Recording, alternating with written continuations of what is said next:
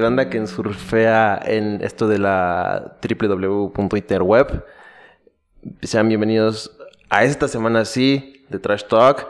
Y pues ya saben que luego los tiempos, los calendarios y el clima son muy...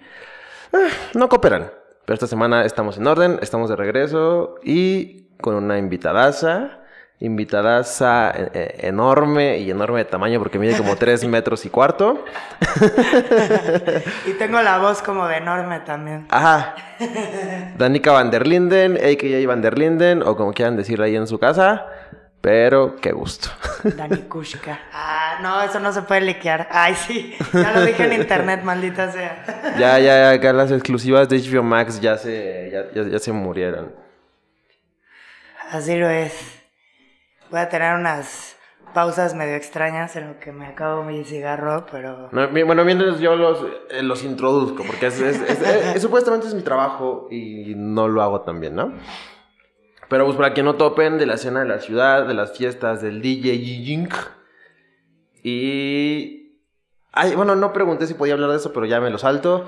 Pero bueno, ya si, si, no, si están aquí por ella, qué chido que la conocen, qué chido que llegaron por nosotros. Si están aquí por mí, pues vayan a buscar su música, vayan a buscar su SoundCloud, que es donde está la verdadera magia. Nunca, o sea, Spotify todo chido, pero la magia pasa en SoundCloud. Los Sí. primeros podcasts latinos fueron de SoundCloud, fuera de, de- de los de radio.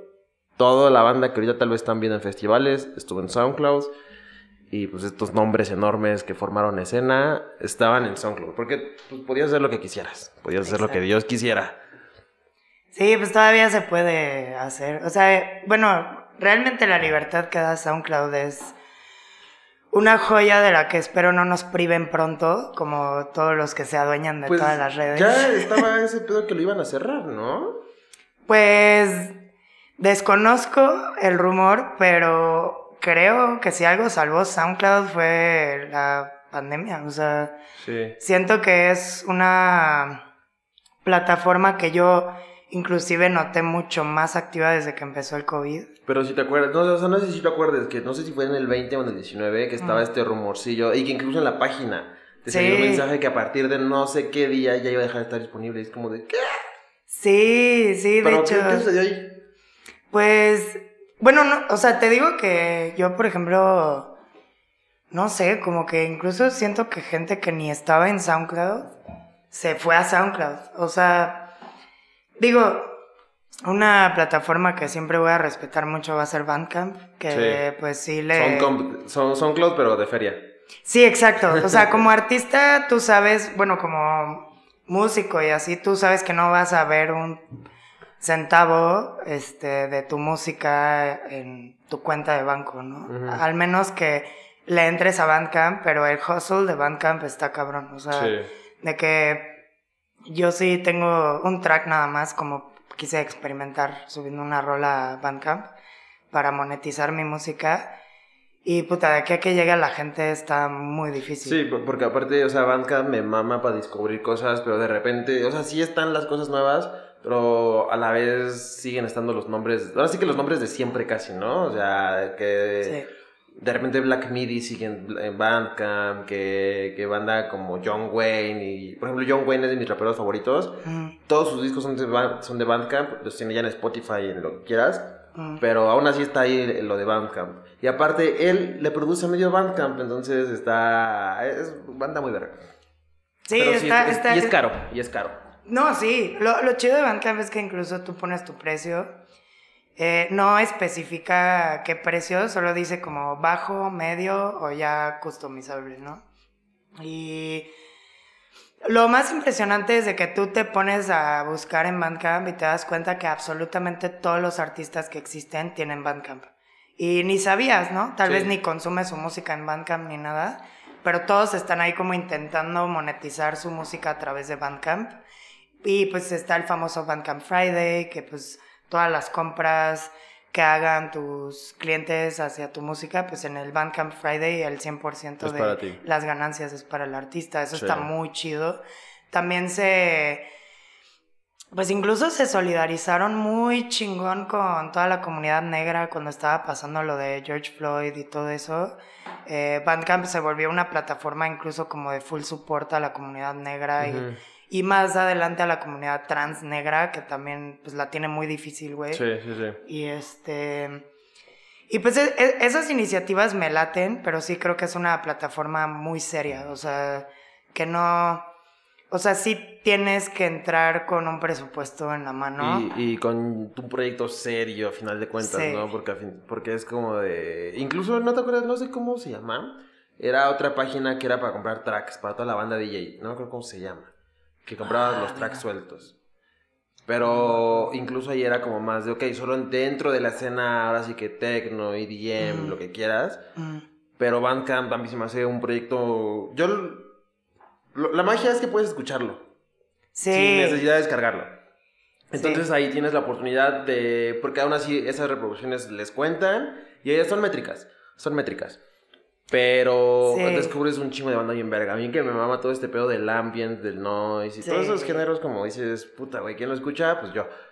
Y que los tienes todas las puertas en Bandcamp y es como de, uy, gracias. O cosas que si las buscas en, Spot, en YouTube. Mm. Me ha tocado ver eh, bandilla de Bandcamp que es así como popularona dentro de los números. Pero que si los buscas en YouTube tienen 20 reproducciones. Sí, claro. Pero yo hasta considero, yo por ejemplo, bueno, soy DJ desde hace... Puta madre, pues de que más de 10 años 100% asegurado. O sea, yo creo que mi carrera ya tomó seriedad en el 2012, que ya es una década. Sí. Pero pues sí empecé a practicar y a descubrir todo el trip este, desde el 2010. A eso vamos, a eso vamos. Justo y, que lo adelantaste. Y justo, sí, pues digo, para no adentrarme todavía en eso, pero justamente yo como pues como DJ, como digger también, o sea, que me encanta estar buscando música, o sea, yo siempre le digo a mis compas que están empezando en este pedo que no dejen pasar un solo día sin que se metan en su compu un rato a buscar música nueva. O sea, diario, o sea, es, un compromiso. Es tu trabajo. Sí, es tu trabajo, entonces tienes que justo dedicarle el tiempo y yo eh, dedicándole ese tiempo por más de 10 años, eh, todos los días, imagínate 3, 6, cinco días, o sea, 365 días del año buscando música por más de una década, pues ya sé un poco cómo funciona cada plataforma. Y lo que más me mama es que, por ejemplo, en YouTube, las rolas que yo suelo usar, justo como dices, tienen de que 20 reproducciones, 15 reproducciones, 2 reproducciones. Sí. Y son rolas muy cabronas. Ay, se oye mal, pero descansa el animal. con, la, chelita así. Con la chelita así sale cada cosa. Las verdades y unos cuantos eructos, ¿no? pero, este. No, pero sí, eh, justo. Yo creo que YouTube, eh, si te dedicas a la música, la cantidad de views, la cantidad de likes, no te. En realidad no dice nada de tu proyecto. ajá, de tu proyecto como músico. Es más, yo le encuentro más maravilla como a los tracks underground de YouTube. Es algo que a mí yo una pelea que, que luego la banda tiene, no, es que creo que porque tienen 10, 10 vistas es bueno. Le dije, no, o sea, yo desearía que tuvieran mil, güey, dos No, no quiere decir que, que no sea bueno, sino que lo hace muy interesante. Sí, sí, sí, porque por ejemplo uno de mis proyectos favoritos en ese sentido es un güey que se llama Mystery Mamal. Mm hace ambientes muy cabrón y uno de mis discos favoritos es que siempre lo pongo, o sea que yo sueño tener una Navidad como en amigos para poner su mixtape de Christmas in Space. Ah, wow. Y, pero lo buscas en YouTube y yo creo que si tienes 100 reproducciones la mitad son mías. Ah, wow. ¿Sabes? Soy. Sí. Sí, o sea, también es como yo veo el conteo de reproducciones en SoundCloud o incluso en Spotify y digo, Verga, yo creo que la mayoría son mías. Esas reproducciones también, ¿no? Pero sí es muy interesante conocer cómo funciona cada plataforma, inclusive pues es tomar las mejores cosas de cada una. Por ejemplo, yo me he dado cuenta como productor que mi proyecto se hizo más serio para el público desde que empecé a subir contenido a Spotify. Sí. Claro que Spotify es muy criticado por la comunidad musical porque pues sí es una mafia, pero... ¿Qué no? pero no, o sea, dices, ok, o sea, estoy pagando mi suscripción y tengo acceso a todo, ¿no? Y eso está muy chido. Pero ya como, como productor musical o como cantante o lo que sea, este, sí de cierta forma te ganas el respeto de tu público cuando tienes contenido ya subido a una plataforma tan comercial. Sí, sí, sí. Porque ya es de acceso universal. O sea, de que yo no, no llevo mucho de haber subido tres rolas a, a Spotify. Y claro que se, se me hace todavía un poco, bueno, para mí es un reto ya dejar de samplear tanto, porque justo todo lo que tengo, pues con samples y así, permanezco en SoundCloud, donde pues de cierta forma es legal, o simplemente invisible que estás pues usando coros de otras rolas, melodías de otras rolas para pues reestructurar tu canción. Y este y en Spotify pues no hay tanta libertad, entonces yo... Sí, porque en corto te, te mandan... Pues te cae la ley, digamos que te cae la ley, ¿no? Sí, sí, no... Así como en Instagram pues me han bajado miles de live streams, miles. Fíjate que a mí me pasó el sábado, estábamos en casa de un amigo que era su cumpleaños. Y uno como, como buen borracho, pues graba lo que está escuchando, ¿no? Obvio. Tres historias. De. Creo que T para tres de. Del solo de T para tres de Cerati.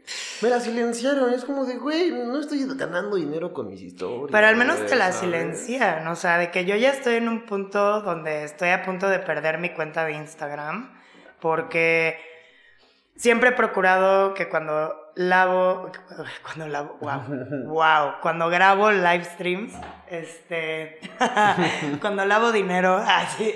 Cuando no, cuando lavo en live stream, está más verga, o sea, un live stream lavando, lo que quieras. Como el meme que está circulando ahorita de, algún día encontrarás a alguien que quiera lavar su dinero con, tu, arte. Sí. no sé cómo tomarlos. Y... Eh, tengo una. bueno, estuve saliendo con una comediante de Los Ángeles ah. que se vino a escribir y me dijo: Es que estoy escribiendo un guion para mi agente, pero trata justo de. Ella, ella es crítica de arte también, de aparte de comediante. Wow. Entonces me dice: Es que estoy sacando un guion de una crítica de arte que como no gana dinero con ello, lo que hace es traficar arte de mexicano para llevárselo a Los Ángeles. Entonces es una muy cagada idea. Y, o sea, en cuanto vi, cuando me dijo eso y a los dos días yo me, dije, wow. O sea, porque me puso esa situación, güey, me puso esa situación ahí enfrente y es como de, ok, ya lo imagino, ya lo imagino. Y es algo muy cagado, es una idea muy cagada y si es el sueño de, de cualquier persona que cree, yo creo, ¿no? Que crea. Sí, pero incluso, bueno, yo he llegado a ser empleada como de negocios que luego mm, que me corren porque las cosas se ponen turbias y yo empiezo a alzar la voz. Eh, pues son negocios donde lavan dinero y me voy enterando ya después de que me corrieron. Y pues eh, justo cuando salió este meme dije, verga, o sea, ¿qué pasaría si este negocio, esta tienda en la que estuve chameando, que pues se dedica a lavar baro, eh, pues en vez de vender ropa o lo que sea, pues vende obras, ¿no? Y yo pues, digo, tengo un hobby desde bebé, que pues me encanta pintar y dibujar y todo. Y finalmente estoy ya monetizando mis obras. Sí. Digo, te estoy hablando de que 500 varos por obra, 700 Pero pues ya ves. Pero justo digo, güey, yo la neta creo que no tiene precio. Cada vez que alguien me escribe por Instagram eh, preguntándome por una de mis obras y el precio y les doy pues un costo así X y pues me, compran un chingo, ¿no? Y digo, no manches, qué chido, o sea, de que obviamente pues nunca sabemos de dónde viene el dinero de las personas. Y no importa, o sea, el dinero al final eh, lo tenemos físico, es un papel y un pedazo de cobre o no sé, güey. Y, pues no vale nada, ¿no? El valor pues se lo da claramente la economía y todo el pedo.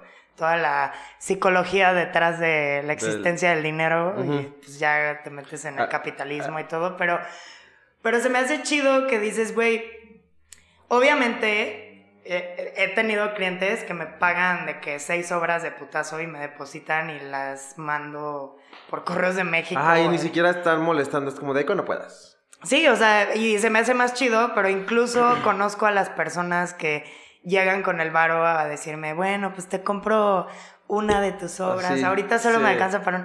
Y digo, güey, creo que se siente igual de bonito. O sea, Sí, obvia- sí, obviamente sí. andas más fresco cuando un millonario te compra todo tu stock de obras, pero se siente igual de chido que ves a, Alguien que a le un echó, morro... que le dedicó ganas, Ajá. que le dedicó su esfuerzo a... No, y luego que incluso se dedican al arte también y pues Sí. son artistas que incluso admiras y pues tú piensas que son tan cabrones. Que este, reciben un chingo. que de reciben un chingo de feria. Y no, la verdad están en, en- en lo mismo que tú, ¿no? Entonces, yo creo que se siente igual de chido. O sea, realmente no, o sea, no importa de dónde venga el dinero, pero yo he sentido que siento igual de bonito cuando me compran todo a cuando me compran una y es alguien que está también batallando como yo y como todos Sí, los sí, artistas. sí.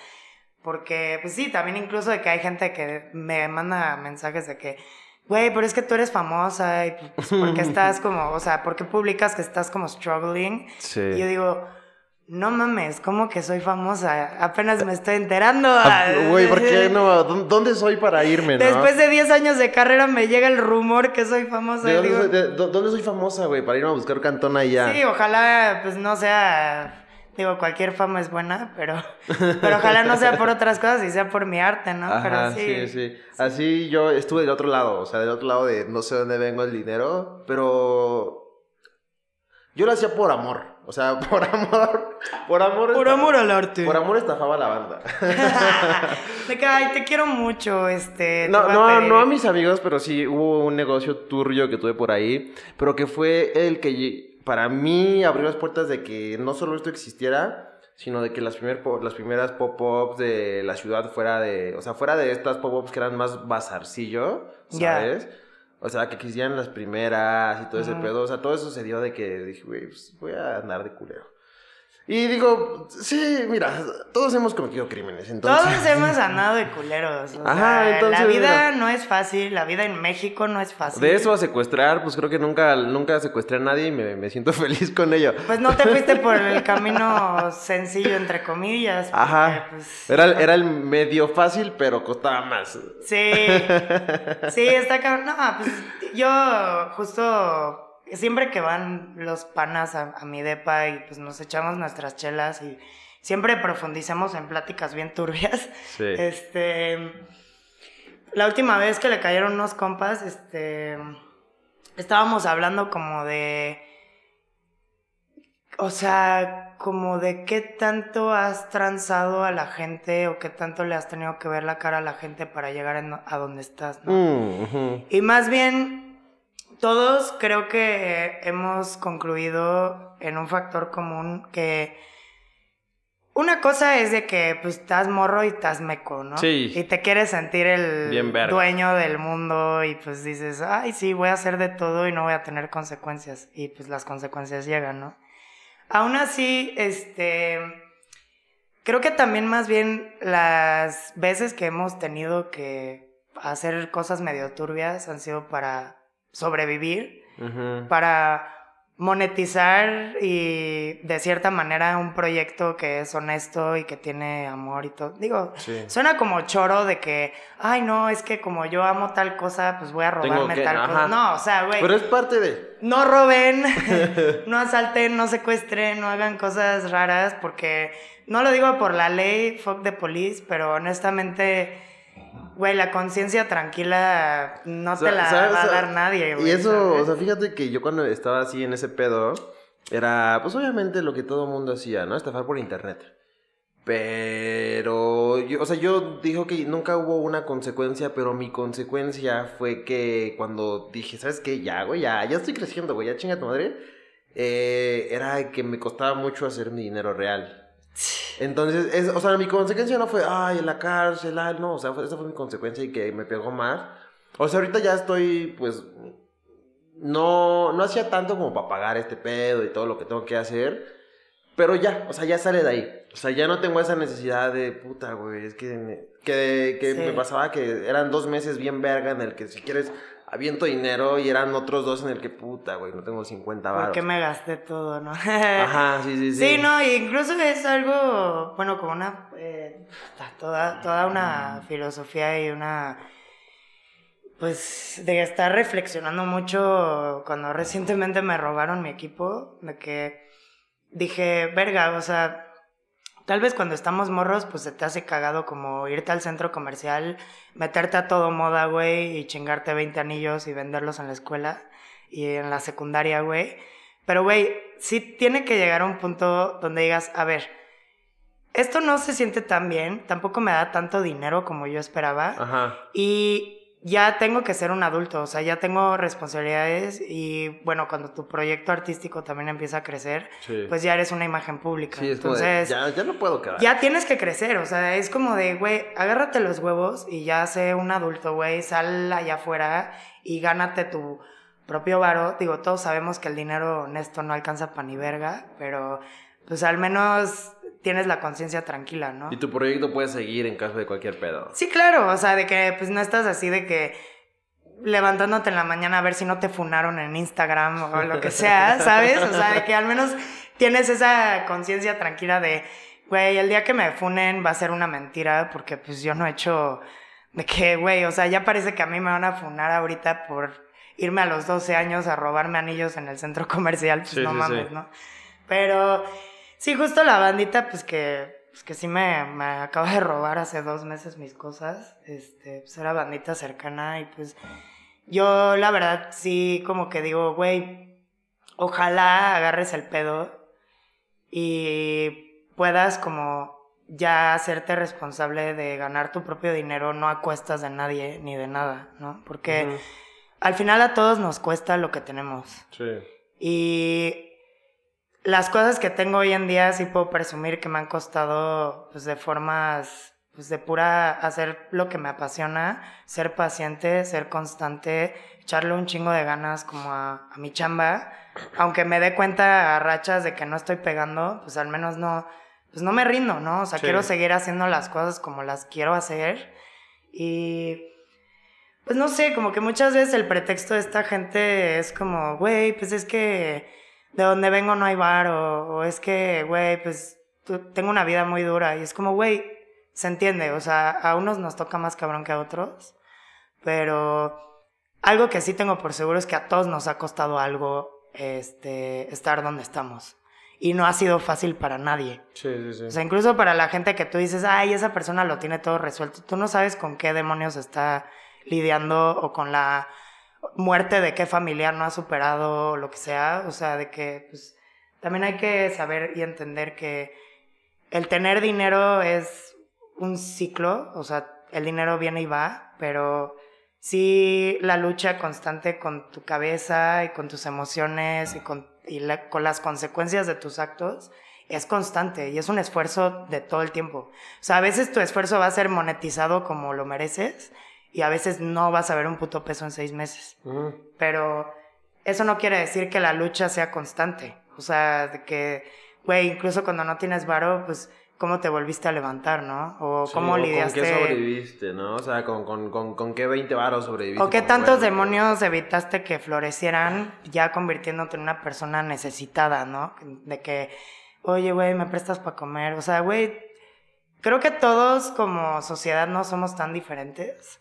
Creo que está equivocado marcar como quién es privilegiado, quién... O sea, claro que es evidente que muchos gozamos de privilegios incluso sin saberlo, sin estar conscientes, pero no se trata, justo algo que le decía a mis vecinos el otro día platicando con ellos, no se trata de ver quién la ha sufrido más que quién, ¿sabes? Sí. O sea, no es una competencia de, De yo, no, es de, que yo ay, es que yo más". vengo de no sé dónde y mi familia no sé qué y mi casa era no sé cómo. Sí, no es de quién le dolió más, ¿no? Tuve que estudiar no sé dónde y pues tuve que acabar haciendo trabajos bien precarios.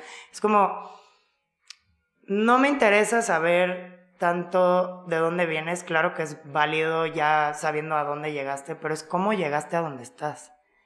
O sea, no, no de qué careces, sino cómo lograste lo que tienes, güey. O sea, creo que la gente que está más enfocada en...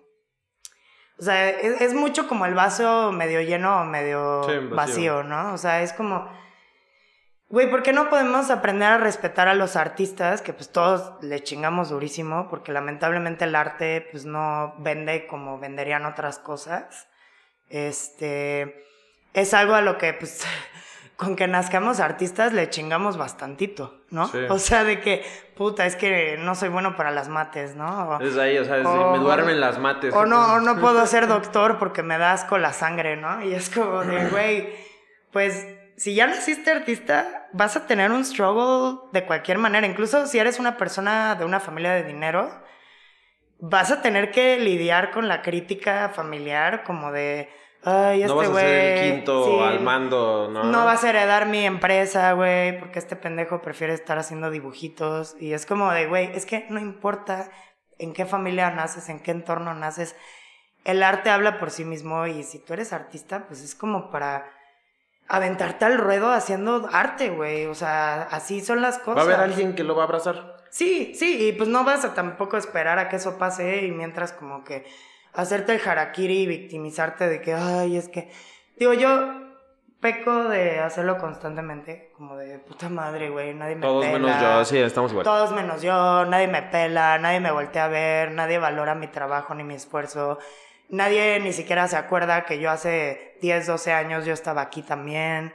O sea, es, es también como un juego mental muy cabrón en el que diario tienes que ganar. Y es de que, güey, solo ponte a hacer tus cosas, coño. O sea, ponte a hacer tus cosas. La- la- el self-pity y la lástima es tu peor enemigo, güey. Sí. Más como artista. O sea, creo que mis peores demonios vienen de la lástima, güey, por mí misma. Igual eh, es algo con lo que coincido, porque ahorita mi peor demonio es que yo llevo dos años sin hacer comedia.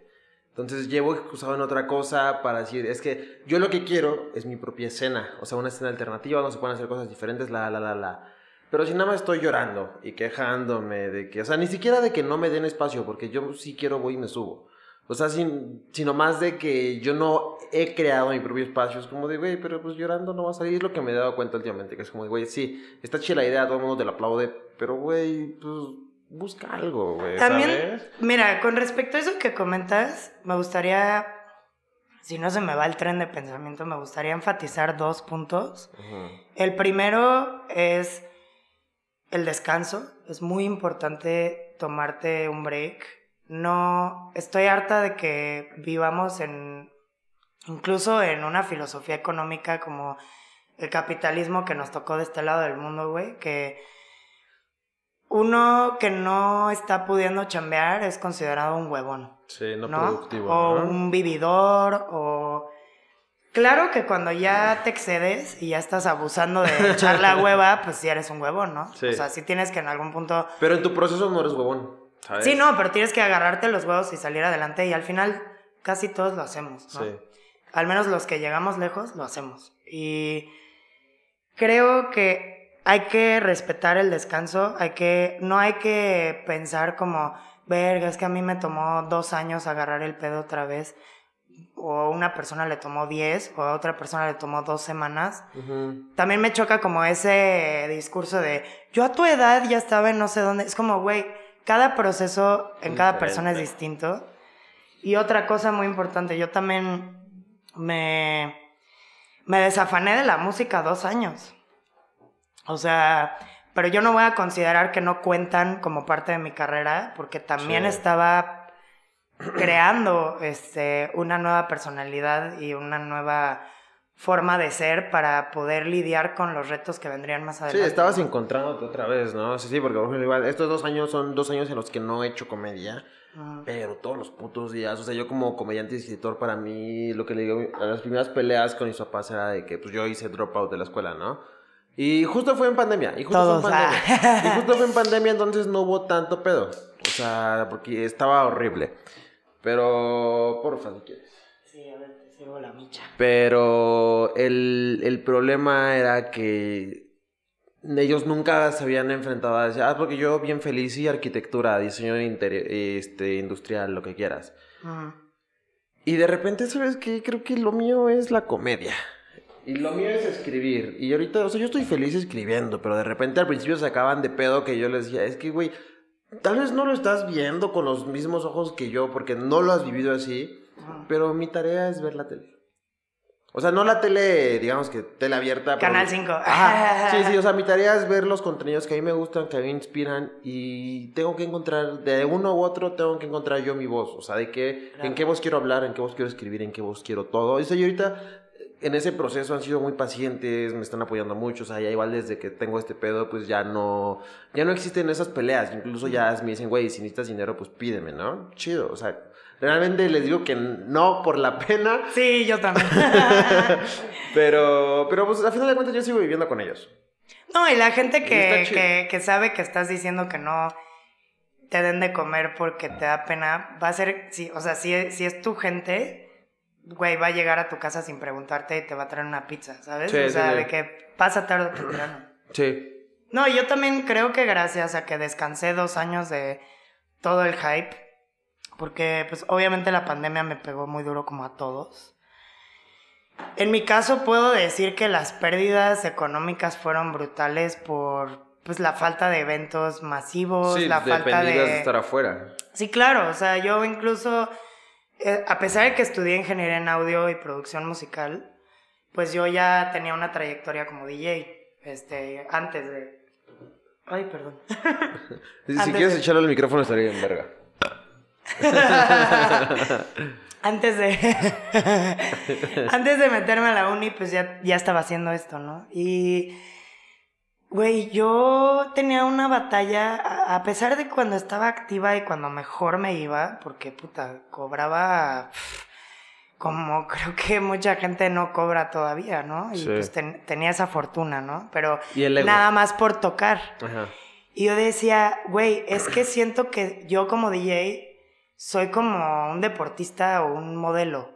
De que a los 30 años ya te ves mal como... Sí. ¿Sabes? O sea, como que yo en mi trip de morrita pensaba de que, güey, ¿qué voy a hacer a los 32 cuando me digan, Cuando bueno, no- ya no pues, tenga cara para next. ser DJ, Ajá. Y lo chido es de que eso pues ya he visto que no sucede porque cada vez se valora más la vejez, güey. Incluso ya ha dejado de ser poco a poco un estigma el estar ruco y seguir haciendo arte, güey. Pues no se ve mal, sino al contrario es como, verga, güey, ¿cuántos ¿Cuánto años tiempo? llevan el trip, no? Pero justo en estos dos años de que antes, pues yo ya estaba produciendo, llevo produciendo creo que ocho años y empecé como beatmaker, este, incluso me fui un tiempo a Iztapalapa a producirle beats a raperos locales y todo el pedo y pues me ganaba pues poco varo, pero al menos me encantaba como la sensación de tener un espacio donde grabar un rapero. Y estar empujando a la bandilla al final Y de mientras tanto, pues aplicar lo que aprendía como ingeniero, como de grabación y todo el pedo. Y pues a mí, por ejemplo, me encanta tocar el piano y pues ya dejé de practicarlo porque pues ya no tengo mi teclado y digo, güey, pues sí lo quiero retomar, pero en fin, o sea, de que yo estaba de que, güey, no solo quiero ser DJ, yo desde muy morra quería tener más cosas para dejar aquí en este plano. O sea, no es lo mismo dejar 500 DJ sets en SoundCloud que tal vez crear música Sí. o estar en, en la contraportada de un disco como, Como la ingeniera, sí. güey, o como el productor de ese disco. O sea, yo sí quería dejar constancia para cuando ya no esté en el plano, ¿no? Porque pues nadie sabemos cuándo nos va a tocar irnos. Ujú. Y, güey, yo nada más me daba cuenta que estaba haciendo música, tocando el piano, grabando, y no estaba llegando a ningún lado porque no me gustaba el sonido que yo estaba creando. O sea, de que no estaba satisfecha. Incluso yo no sabía qué estaba haciendo. O sea, Sí. eh, llegué a estar en disqueras de techno, de house, y yo hacía techno y house y decía, puta, qué basura estoy haciendo, güey. O sea, creo que esto no es mi trip, ¿no? O pues sí haciendo hip hop estaba muy a gusto, la verdad. Sí dije, güey, este es mi pedo. Pero luego dije, puta, pero ¿quién, ¿quién realmente monetiza el hip hop en México? O sea, de que yo siempre que tocaba como tornamesista, porque también hago scratch, digo, estoy muy oxidada desde que se chingó mi tornamesa, pero Te- Tengo, tengo una duda, o sea, y Sí. justo que bueno, vamos a hacer un paréntesis. sí. Pero yo, cuando veo los, los me da miedo. Porque yo como vinil lover, digo, güey, ¿por qué me los estás tratando así, güey? ¿Cómo, cómo, cómo funciona esa madre? Porque el otro día topé que tampoco son luego como que viniles reales. O sea, o sea, No. Si yo soy más moderno, no sé, no sé. Pero yo cuando lo veo sí sufro. O sea, se escucha muy bonito y todo. No, no soy tan fan porque digamos que Obvio. ese estilo de hip hop no me gusta. Pero sí lo veo y es como de... Sufro, ¿sabes? Pues ahí te va. Eh, yo, por ejemplo, en un momento llegué a competir en el DJ World, en el World Trade Center. creo que como cerca de las fechas del Expo Soundcheck y eso. Y pues eh, llegué a calificar como candidata para participar en la competencia. Ajá. Y fui la única tornamesista que llevó vinilos. Ok. Porque existe otra vaina desde hace un rato, justo para no. Pues para hacer- convertir todo en un medio digital y Sí. mucho menos costoso, porque obviamente si le das en la madre a tus vinilos, Sí, pues, pues, eso es real. o Es, sea, es el medio, es el, es, ahora sí que es el, no sé cómo decirlo, la forma de reproducción más cara. Sí, claro, claro, ma- más cara y pues Tractor incluso sacó no sé hace cuántos años, pero cuando yo ya estaba dándole al tornamesismo ya existía esta vía como digital Sí. que se le llama códigos de tiempo o time codes, que son vinilos que tienen sus surcos y todo. Y los pones en la tornamesa junto con un como como una ¿Como un- interfaz, como un sampler, una interfaz Ajá. que era la yo la tengo ahí, es como la Tractor Audio 4 o algo así Sí. y sirve para justo lo que hacen los códigos de tiempo es que los colocas uno en cada tornamesa, les pones la aguja y lo reproduces como si fuera cualquier vinil y la interfaz lo convierte A la, a la- a la a- rola. a- ajá, o sea, tú en la en el programa pones la rola que quieras, la Sí. cargas en cada deck sí, de ese sí había visto. y traduce esa rola a como si estuviera reproducida como en vinil. Obviamente puedes escoger si quieres que si se salta la aguja caiga en otro surco como si fuera vinil o si quieres que aunque se brinque la aguja Se queda este, se queda en la misma parte de la rola.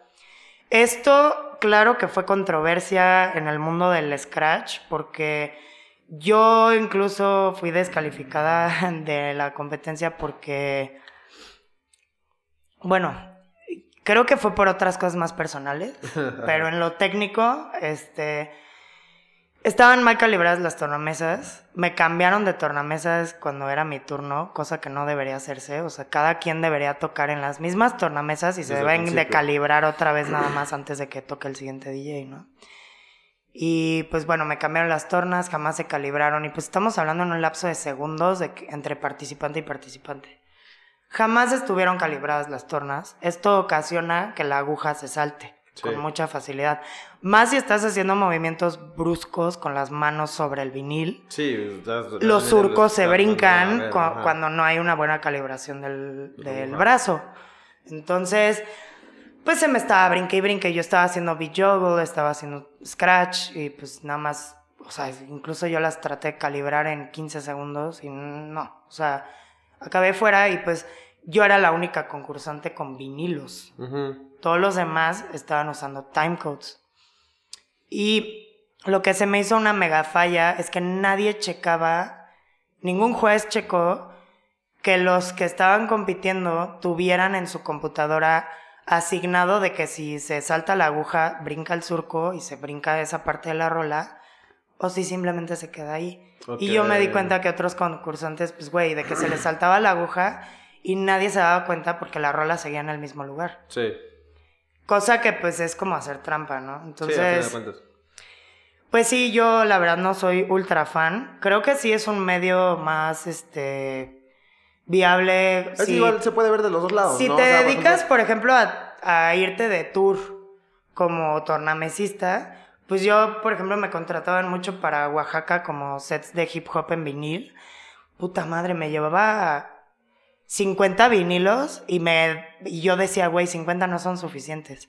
O sea, buscaba la forma de llevarme 80, 100 vinilos míos de viaje hasta Oaxaca en camión y pues cargando mochilas. Luego derretidos. Sí, no, no, no. O sea, tienes que cuidar la temperatura Sí. del camión, cuidar la temperatura de don- del ambiente, donde si llegas al hotel que haya aire acondicionado, o sea, son un chingo de cosas y obviamente si cargas con tus códigos de tiempo, pues tienes todo eso resuelto.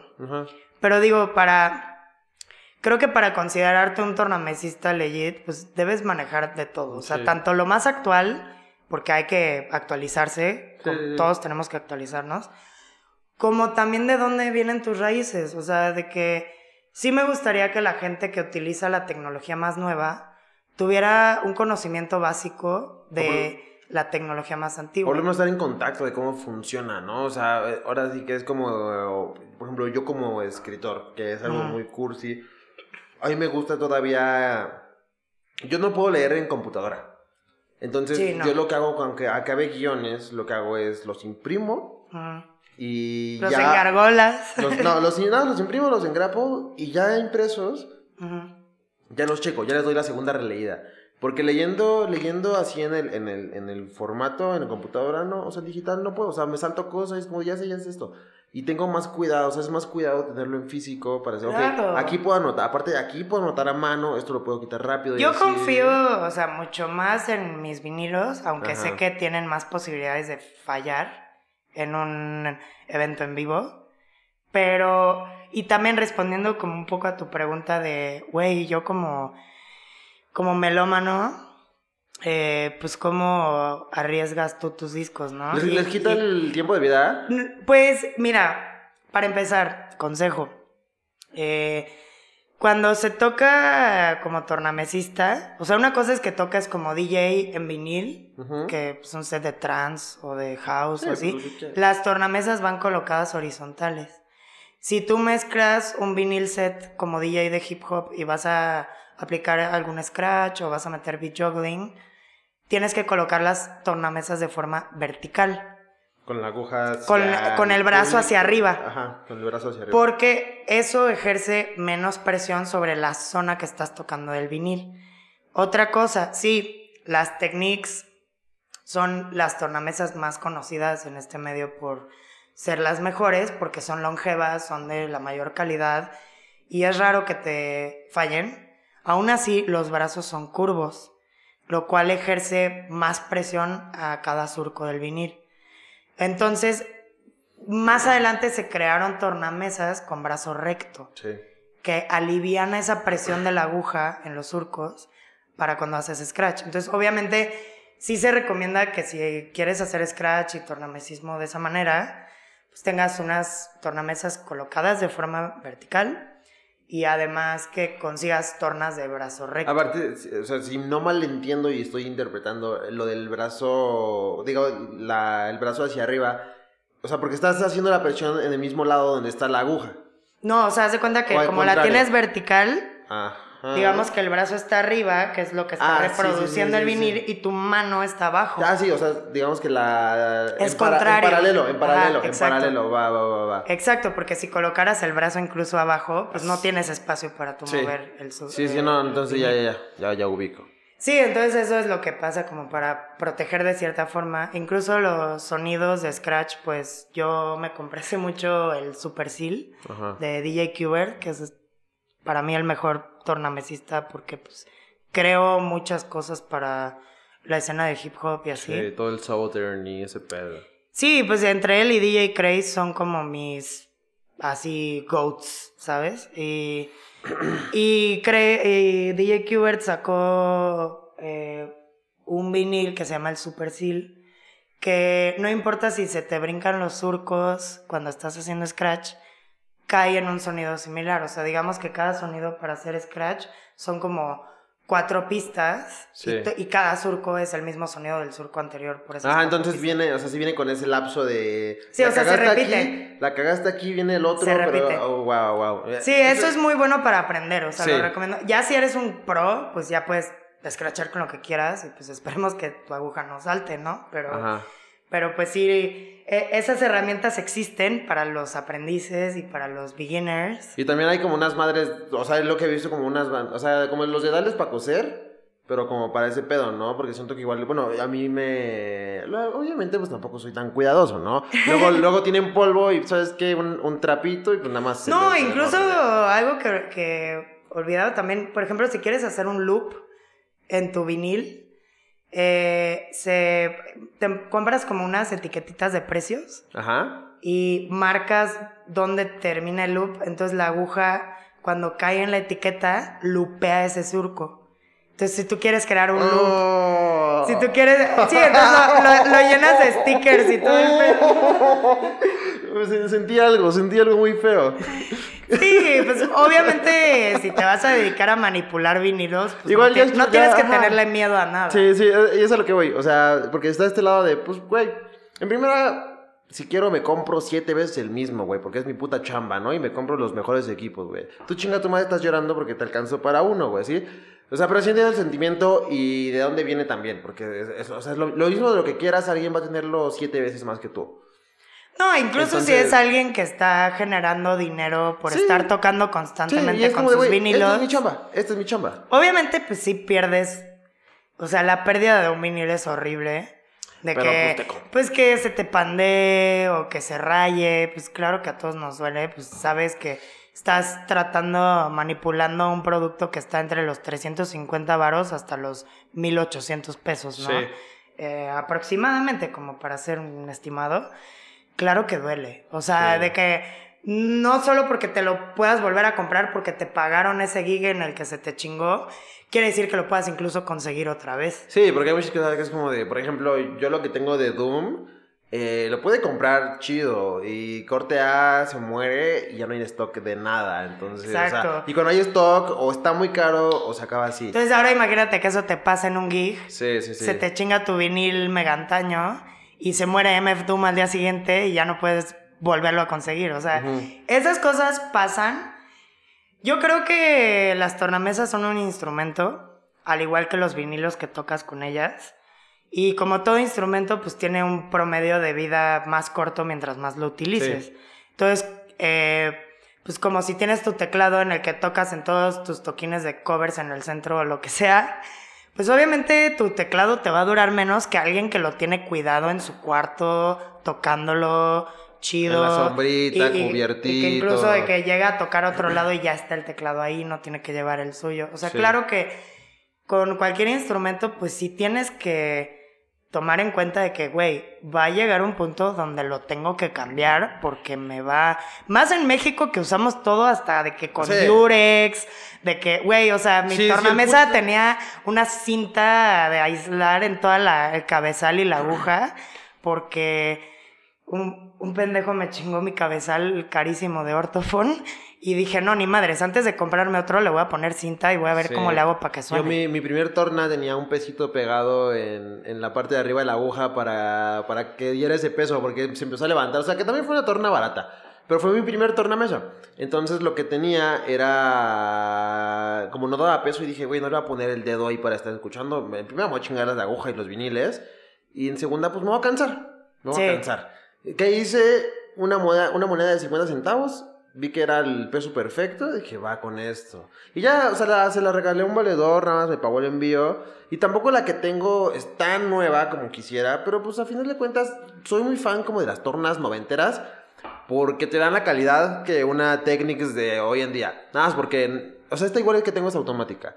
Pero nada más porque no hace ciertas, ciertos chistecitos.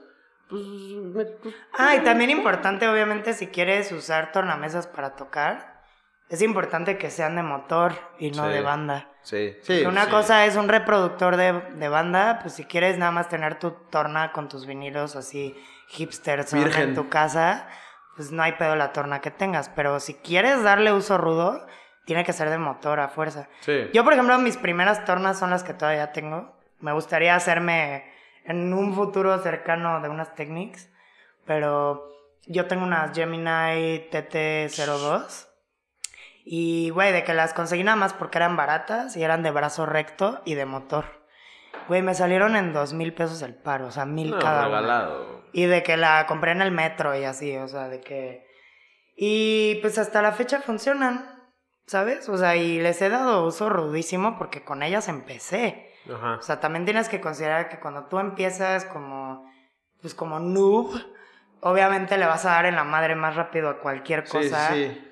Que, que, que cuando ya eres un pro, pues bueno, te, te compras algo ya siendo un pro y no le vas a dar tanto la madre como cuando eras un chamaco meco, ¿no? Pero sí. Sí, me, me mama todo ese pedo. Soy muy- ahorita me voy a poner a escuchar un vinil llorando. Sí, pues te, te hago, te hago segunda. Eh, eh, mira, nos saltamos todo un pedazo muy enorme que justo quería tocar, pero estaba muy verga todo. A- antes de lo que es ahorita el pedo de Van der Linden, güey. Quiero, porque empezaste desde más morrilla a, tocar, o sea, ¿en qué momento te llegó la música? O sea, hacerla, que dijiste, ¿sabes qué, güey? Voy a intentar, y en qué momento fue, voy a hacerlo y ya. O sea, ¿en qué momento dijiste, ya, ya estoy aquí? Pues está chistoso porque puedo decir con libertad que pues yo desde morrita sabía que era lo que quería hacer y yo pues siempre quise ser actriz. nice. Me metí incluso a teatro varios años. Este, incluso antes de la pandemia retomé la actuación con, en Casa Azul. Me metí a un curso, poca madre. Salí en Esto no es Berlín, pero en la película de Harry Sama. Saludos, Harry, si llegas a escucharme. este, un gran compa, pero. eh, pues sí, o sea, para mí mi pasión real es el cine y el teatro. O sea, a mí me encanta la actuación quiero, pues tal vez cuando lo logre según mis propios em, como charts, de que bueno, ya, ya lo logré como DJ, ya me voy a dedicar a ser siguiente. actriz, ¿no? Pero estuvo chistoso porque pues mientras estaba con mi pasión de la actuación, pues resulta que era bastante buena en el fútbol. y pues pasé como de pues de jugar fucho en el equipo femenil de la- las escuelas a las que iba y todo, pues ya incluso ya estaba en torneos muy importantes, nos íbamos de viaje y todo y este y pues bueno, mi tío tengo claramente familia holandesa, de ahí viene mi nombre artístico, es mi apellido. Eh, mi tío jugaba para el Ajax de. Ámsterdam. Entonces sí llegó un momento donde yo ya estaba al nivel como de ya poder irme para allá a entrenar pues para el Ajax, ¿no? Este, obviamente como mujer en un deporte de hombres, pues no es nada fácil. Sí. Aún así yo acepté el reto con todo el gusto, pero pues me pasó la mala suerte, que pues soy una persona con bastante mala suerte, se podría decir, de que, güey, tengo una nubecita arriba de mí constantemente con lluvia y truenos y rayos y así. Eh, me, me lesioné, este, ni siquiera jugando, o sea, de que estábamos viendo el mundial, puta, era el de, creo que el de Sudáfrica, ¿10? porque estaba el Waka Waka de Shakira. 6. Ajá, y... Sí, el 6, el del 6. No. 10. Ajá, porque el 6 fue Alemania. 2010, sí. Y pues estábamos el equipo femenil y yo jugando cascaritas, se poncha el balón, lo dejamos porque somos pro. y, todavía, y la única morra que no pertenecía al equipo y no sabía nada de fútbol, pues me subo a brincar a un tumbling y se le ocurre, se le hace buena idea aventar el balón ponchado al tumbling cuando yo estoy saltando. Ujú. Caigo obviamente encima del balón ponchado con todo mi peso y sobre el tobillo. Se me rompe el tobillo. Y pues por supuesto que yo seguí jugando como si nada, pero pues ya no estaba dando el mismo potencial, ¿no? Ya después descubrí que tenía un tobillo roto, estaba gangrenada toda la pierna. De que, güey, el médico incluso me dijo, güey, tú venías dos semanas después ¿Cómo- y te cómo? amputábamos la pierna. es como, güey, ¿cómo llegaste, güey? ¿Cómo llegaste sin estarme aquí hablando y oliendo muerto, no? Sí, no, y pues, güey, ahí dije en la madre, y aparte me dice, bueno, pues te podemos operar, pero obviamente, pues ni mi familia ni yo teníamos el dinero. O te podemos quitar de las la dos piernas. Ah, no, o decía, pues puedes recuperarte lentamente, sin operación, pero pues en reposo. Pues, estamos hablando de un reposo de dos años. Entonces, pues obviamente yo tenía como 13 años, 14 años, pues, la, la flor de la vida donde tienes toda la energía del mundo. Sí. Dices, no mames, ¿cómo voy a pasar dos años? Aparte eran vacaciones de verano. Este, echada en mi cama con un cabestrillo y con una madre deteniendo mi pata como al aire y andando en muletas y... Entonces se me hizo buena idea pedirle a Santa, este, que pues, digo, rara vez me, me llegaba mi Santa, pero pues cuando llegaba, porque la economía así lo permitía, pues le pedí un teclado eléctrico y pues, güey, me puse en todo mi proceso de recuperación a aprender a tocar el piano. En internet, de Claro. que en mi cuarto me acostaba con mi teclado y mi pata jodida, porque además me dijeron, tú ya no puedes volver a hacer deporte de forma profesional nunca más, al menos que te operemos y te pongamos las inyecciones que le ponemos a Cristiano Ronaldo. Sí, sí, sí. O sea, vale un- 30 mil bolas cada inyección y son como tres. Ujú. Dices, no, vete a la verga. Entonces, pues, güey, aprendí el piano y dije, wow, qué pedo. O sea, la música siempre me ha gustado, ¿no? Sí. Más porque yo hacía, pues, teatro musical. Y, pues, lamentablemente también me tuve que salir de teatro porque, pues, el teatro musical es muy Claro. exigente. Y- No, es muy exigente físicamente. O sea, tienes que estar bailando, ensayando, de que estás unas cuatro horas metidas en el salón repitiendo los son- mismos 20 segundos de coreografía. Sí, Entonces sí, es un sí. cardio cabrón. Es, es algo que a mí me mama de, de, de, de las películas de Damien Chazelle. Es la puta condición que deben tener. O sea, porque tú ves a Ryan Gosling diciendo, oh, es hermoso. Pero luego, No, lo, pero- luego lo ves haciendo La La Land y es como de, güey, ah, este güey podría ser olímpico si quiere. No, y yo no sé cantar por mala suerte, porque pues tengo una voz muy complicada, pero imagínate, o sea, yo veía a mis compañeros como cantaban y bailaban al mismo tiempo y saltaban cantando y era como, "Verga, güey, wow. O sea, qué, qué, qué capacidad de respiración. tórax. Sí, de Qué tórax, pulmón, güey. Ojalá ninguno le haya dado COVID. pero, pero sí, pues así fue mi acercamiento ya como yo haciendo música, claro que componía en el piano y ya eso me llevó a, pues a que también en el 2010 ya estaba de moda Skrillex, ya estaba de moda David Guetta, ya toda la escena de EDM, y EDM. todo eso estaba durísima.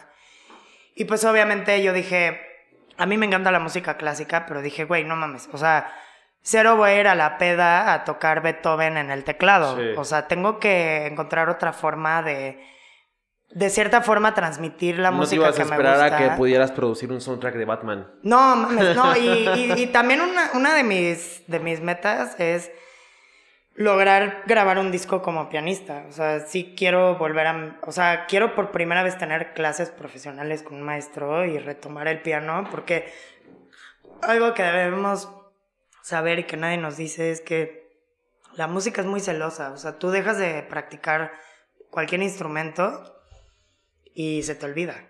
O sea, yo ahorita me el- pongo frente a un piano y no puedo tocarlo. Y porque también siento que como que el sentido, o sea, el, el sentido, ¿no? O sea, no, no, no el sentido, sino como la sensibilidad. Sí, o sea, Musical, de que tu muy- cerebro obviamente ya no lo hace en automático. Incluso cuando dejas la bicicleta unos años, lo que bien se aprende no se olvida. Pero, Pero si te cuesta te volver a, a- Sí, Sí te te, cuesta volver a andar en bici chido sin que te atropellan en reforma. Ya me atropellaron dos veces después de dejar muchos años la bici. ajá. Y pues cosa que no me hubiera pasado si jamás lo hubiera dejado, ¿no? Y entonces, pues sí, em, pues se me hizo cagado en la peda como descargarme la aplicación de DJ David Guetta para iPhone. Pues yo no tenía un sí. iPhone todavía, pero pues mis amigos sí. Entonces, pues me ponía con el auxiliar a tocar en el iPhone, ¿no? Y luego descargué Virtual DJ en la compu y dije, pues a ver qué pedo, ¿no? Y me empezaron a contratar para 15 años, para bodas, para bautizos. Y yo llevaba mi pinche computadora que todavía tengo. Con Virtual DJ. Pinche laptop pedorra. Este, que la quiero mucho porque me ha aguantado hasta ahora. Sí. pero, pero con Virtual DJ. Y ya después conocí a un compa, este, que rentaba equipo de DJ para eventos. Y le dije, oye, güey, ¿qué te parece si te consigo pues, ciertos eventos donde puedas rentar tu equipo eh, a cambio de que me lo prestes unos días cada semana para que yo pueda practicar ya en equipo? Y Sí. estamos hablando de equipo, o sea, tú te imaginas unas Pioneer 2000 Nexus, No, unas una Pioneer 3000. CDJ 500 No, son si unas. quieres, ¿no? ¿no? eran como. puta, creo que, según recuerdo, en las CDJ como 400, una ¿Te acuerdas de unas chingaderitas que están así como bien chiquitas? No, e- era mini, mini, mini. Sí. Y todavía tenía como en el platito, decía como DJ Pioneer. Sí. Y todos los foquitos eran rojos, eran horribles. O sea, eran unas y bien chingaderas. gruesas, ¿no? Y bien gruesas. Sí, y eran unas chingaderitas como del tamaño de palma y media de una mano. ¿Sabes? sí, o sea, cuáles. chiquititas. Y que eran para, justo para puro CD.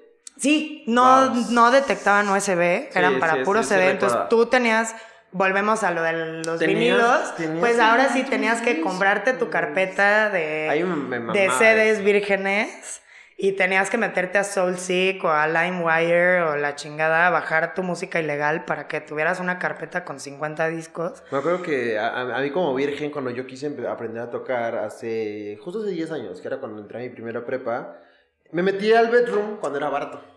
Cuando el bedroom era barato, cuando todavía estaba en el centro. Este, Y yo- justo porque yo estaba como con toda esta escena de las fiestas y así, dije, ok, pues veía a mis amigos, y eran con los que tocaban, con los que cotorreaba. Es como, güey, quiero aprender. Y aprendí. Pero lo que más disfrutaba era el hecho de yo ponerme a sentar, a poner música, a descargar música y a sacar mis discos. Porque era Sí. para mí lo más divertido y lo más verga descubrir siempre música nueva. O sea, sí ya estaba yo medio clavadillo con el hip hop, pero ahí Ujú. fue cuando descubrí que podía meterme como en un pedo más de... De todo el pedo de EDM, ¿sabes? O sea, Claro. que de repente empecé a escuchar a track y dije, ok, y que de repente no topé mames, a Cascade sí. y que luego todo. O sea, porque yo, donde sí podía tocar, yo iba a la escuela en Aragón. Y obviamente me tocaban las fiestas verga de Muskis. Ujú, Pero yo soy de Catepec. Entonces en Ecatepec teníamos puro Psytrance, Psy- es como de, ah, güey, progressive, ¿sabes? La raba. Ajá, sí, el rave. Sí, sí, sí, teníamos toda esa banda y de repente sí, a mí me emputaba porque yo tenía sets para que me dejaran acabar, o sea, porque las fiestas igual eran de que a las 10 ya. Pero yo tenía sets, de mis primeros sets que eran para, güey, déjame a las 8, güey. No, güey, a las 4, chinga tu madre, güey. O sea, me acuerdo que una vez sí me emputé porque traía en mi, en mi set, a- abría y cerraba con Drive Pilot. Ok. Entonces me dicen, güey, pues es que, güey, mm, eso no les late, güey. Es como, ah, váyansela. Esa fue la vez que toqué. Y de ahí, pues también hubo varios pedos porque fue cuando valí verga en la boca, me sacaron, me sacaron de las clases, dejé de salir un rato. Y fue como de, mira, si algún día existe la oportunidad, chido. Si no, pues igual, fue nada más este sueño de puberto. No, y al menos lo sabes hacer. Pero. Y siempre, o sea, lo aprendido, lo bailado, nadie te lo quita. Y mientras más aprendas. Regálame un fifito, ¿no? Sí, claro. Una- Adelante. Y una lata para usarla de cenicero. A ver. Una lata vacía si quieres, para no estirarnos. Va, a ver. Ahí te va. Say no more. Sí, pues. Pues sí, pues empecé como con esta vaina. Y pues obviamente pasas de la laptop a ver todo, toda la información de la pista, o sea, cuánto va a durar, cuánto tiempo te queda, el BPM en el que estás tocando. Para esto, pues yo se me hizo como vendible tocar EDM, pero pues a mí lo que me latía era tocar dubstep o como puristas pueden llamarlo como bro step, este, y hip hop, y combinar electrónica con hip hop, ese siempre fue mi trip. Y, y pues obviamente para vender mi proyecto más fácilmente, pues sí ponía de que una bichi o algo así, pues, que pues, me, me- me daba hueva, pero pues, pues me Sí. divertía porque al final yo era la que estaba a cargo de la música, ¿no? Y pues nada, eh, le ponía cinta adhesiva, así cinta canela a, a las pantallitas que no decían mucho de esas eh, CDJs. Nada más como que nunca te cargaba el BPM hasta como media canción después y, y como que nada más empezaba a parpadear cuando se te iba a acabar la rola. Aún así pues les ponía cinta canela a las pantallas y fue la primera vez que aprendí a tocar con puro oído Sí. eh, y a empatar a oído. O sea, fue un ejercicio que yo consideré que pues me, me iba a ayudar, ¿no? Y pues sí, empecé a practicar en mi garage, de que pocos días a la semana, porque era cuando mi compa podía darme el equipo unos días para usarlo. Sí, porque de lunes a miércoles nadie tiene fiestas, ¿no? Sí, bueno, los viernes sí, pero... No, miércoles. De lunes a miércoles Ajá, nadie sí, tiene fiestas. de lunes a jueves, de lunes a miércoles. Bueno, este, en provincia pues nada más como... puta, Ah, que eres de Cuernavaca, ¿va? No, ¿De no, de no, no, no, no. Porque Dios me Cuernavaca, dije, a lo mejor y... Con todo respeto a los morelenses, no, no, no. La verdad no, no, no, me- no me, no me, no me gustaba mucho vivir allá. Este, yo nací en Las Vegas, Ajá. crecí pues toda mi vida en Cancún Ah.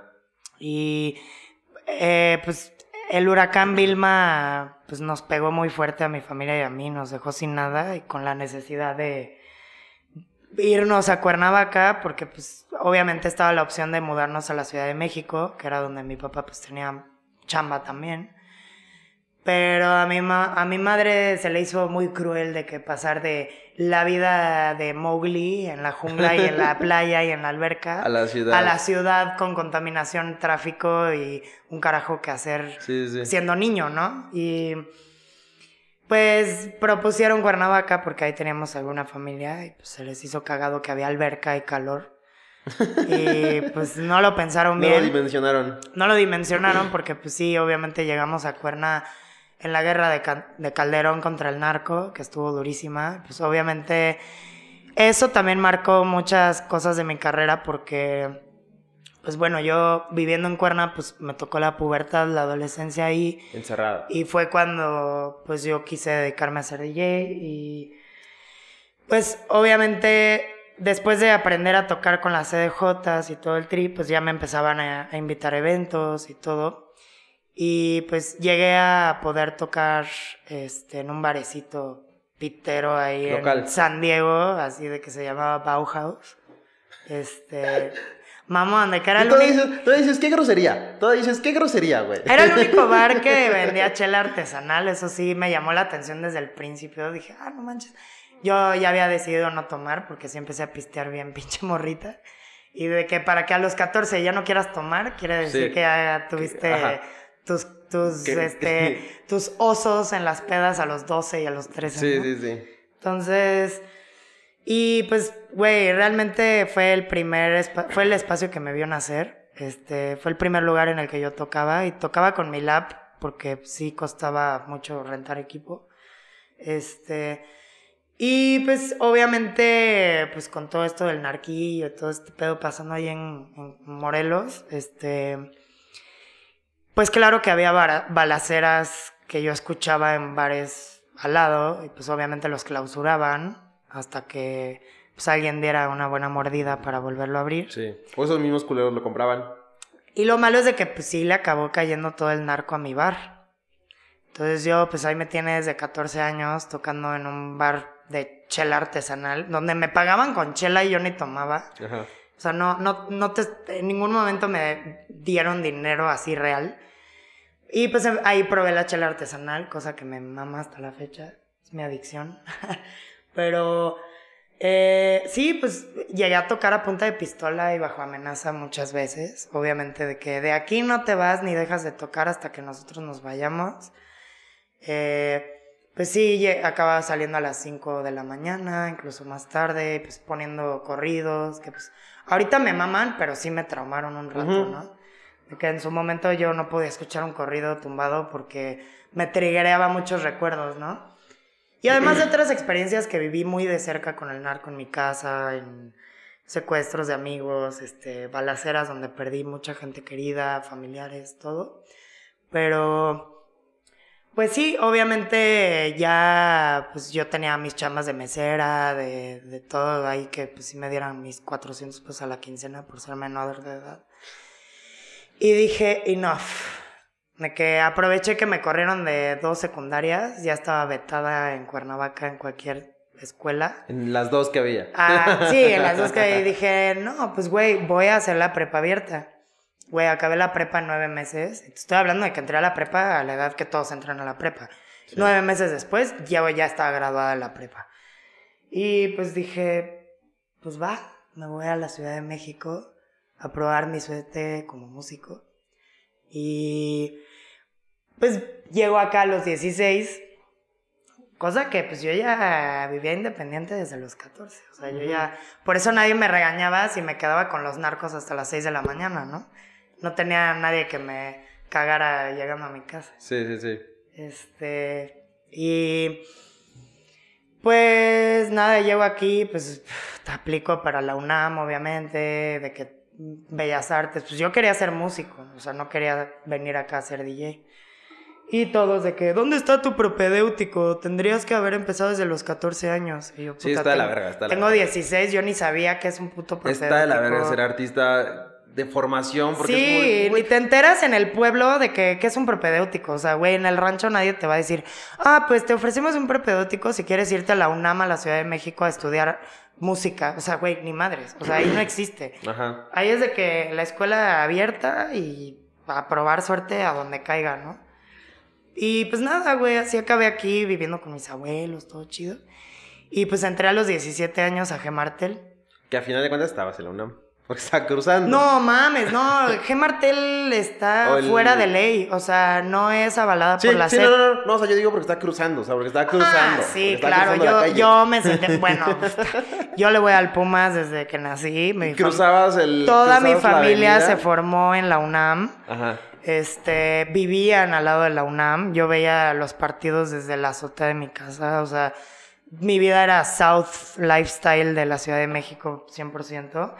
Y sí, obviamente yo como estudiante de Copilco, claro que me sentía Puma 100% UNAM Porque nos- shit. ajá, o sea, me iba a las islas a leer libros. Sí, y me- de, ellos no saben que yo no soy de aquí adentro. pero obviamente la tira de la UNAM, pues sí sabían que yo no era de ahí, pues me corrían a cada rato de las islas. Y, y eso que no estaba pachequeando, a mí ni me cae la mota, pero, pero me corrían, ¿no? Porque me veían ahí como con pinta de G. Martel y dicen, Ajá. esta pendeja es artista, órale, que se No, regresa no, a no vengas acá a ensuciarme. Regrésate a tu escuela patito, mujer. Ajá. Y sí, Gemartel es una escuela patito, pues es- no está avalada por la SEP. Tu certificado vale lo mismo que si te sales antes. Sí. O sea, nadie te va a dar chamba si terminas ahí, Sí, no. más que si no terminaste y eres un chingón, ¿no? Obviamente, pues todos de ahí somos dropouts. Sí tengo compas que la acabaron, pero pues por querer ser como maestros ahí, así. Pero, pues sí, pues además fue la única universidad que me aceptó a los 17 años, porque Sí. ninguna otra me Porque quería... así que de universidad a universidad. De que dicen, o haces el propedéutico o vienes a la universidad a los 18. Y yo ya estaba de que, güey, me quedo hasta los 18 en Cuerna, me van a matar en cualquier momento. O sea, de que salgo al centro a por una malteada y pues me cae la suburban con cinco monos y pues adiós. Sí, ¿no? sí. Y pues sí. Entonces así acabé aquí. Y pues claro que G. Martel se colgó con publicidad para. Pues de que yo luego, luego que llegué me firmó Sicario. Ya luego les contaré a detalle cómo pasó, pero fue muy cagado. Pero sí, yo acabé, en cuanto ingresé, acabé yéndome de voluntaria a la Expo Soundcheck a montar eh, todo el auditorio del World Trade Center. Me contactaron por parte de Nexo, que pues eran eh, pues, primos de Yamaha.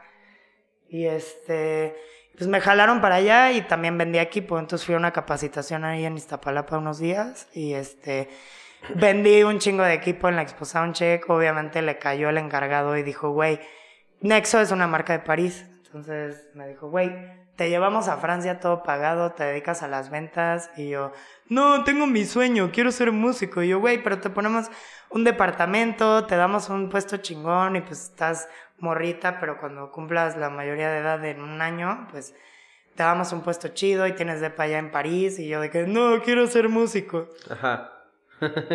Me aferré al sueño realmente. Sí. Y pues nada, pues me seguí con Sicario, empecé a crecer cabrón, luego decidí salirme, este, porque ya creo que pues, podía manejar la industria por mi cuenta bastante bien, o sea, vendía mejor mi proyecto yo que mi manager, entonces yo sí decidí independizarme de cualquier agencia y cualquier forma de management, que también es algo muy cansado que pues, te digan cómo vestirte, dónde tocar, dónde no tocar, si puedes subir al novio o si prefieren que los fans te consideren soltera toda la vida. Hay, hay un punto en el que es necesario, pero creo que es, es algo que hablaba apenas con Tayana y, no me acuerdo con quién más. O sea que sí, tal vez un manager en un punto es necesario donde no lo puedes llevar, pero no quieres meter a cualquier güey. O sea, si tienes... No, y luego incluso tú consigues las fechas por tu cuenta y aún así tienes que darle su comisión. Ujú. Y es como de, güey, ya estoy yo consiguiendo más trabajo por mi cuenta que gracias a la agencia o gracias al manager en sí. Y pues también mi manager estaba pasando por etapas muy raras como con el alcohol y las sustancias y así.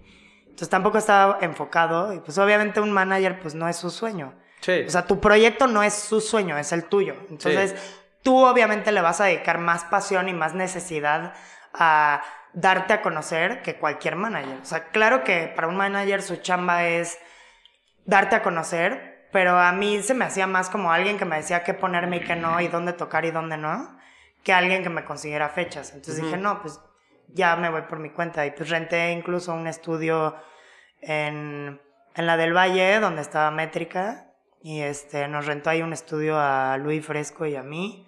Lo pusimos juntos, nosotros lo acondicionamos, lo instalamos todo, o sea, era un cuarto así Este. como, como este, güey, con eco y todo. Y nosotros le metimos de que todo el material y lo con martillo y todo el pedo y lo dejamos chingón.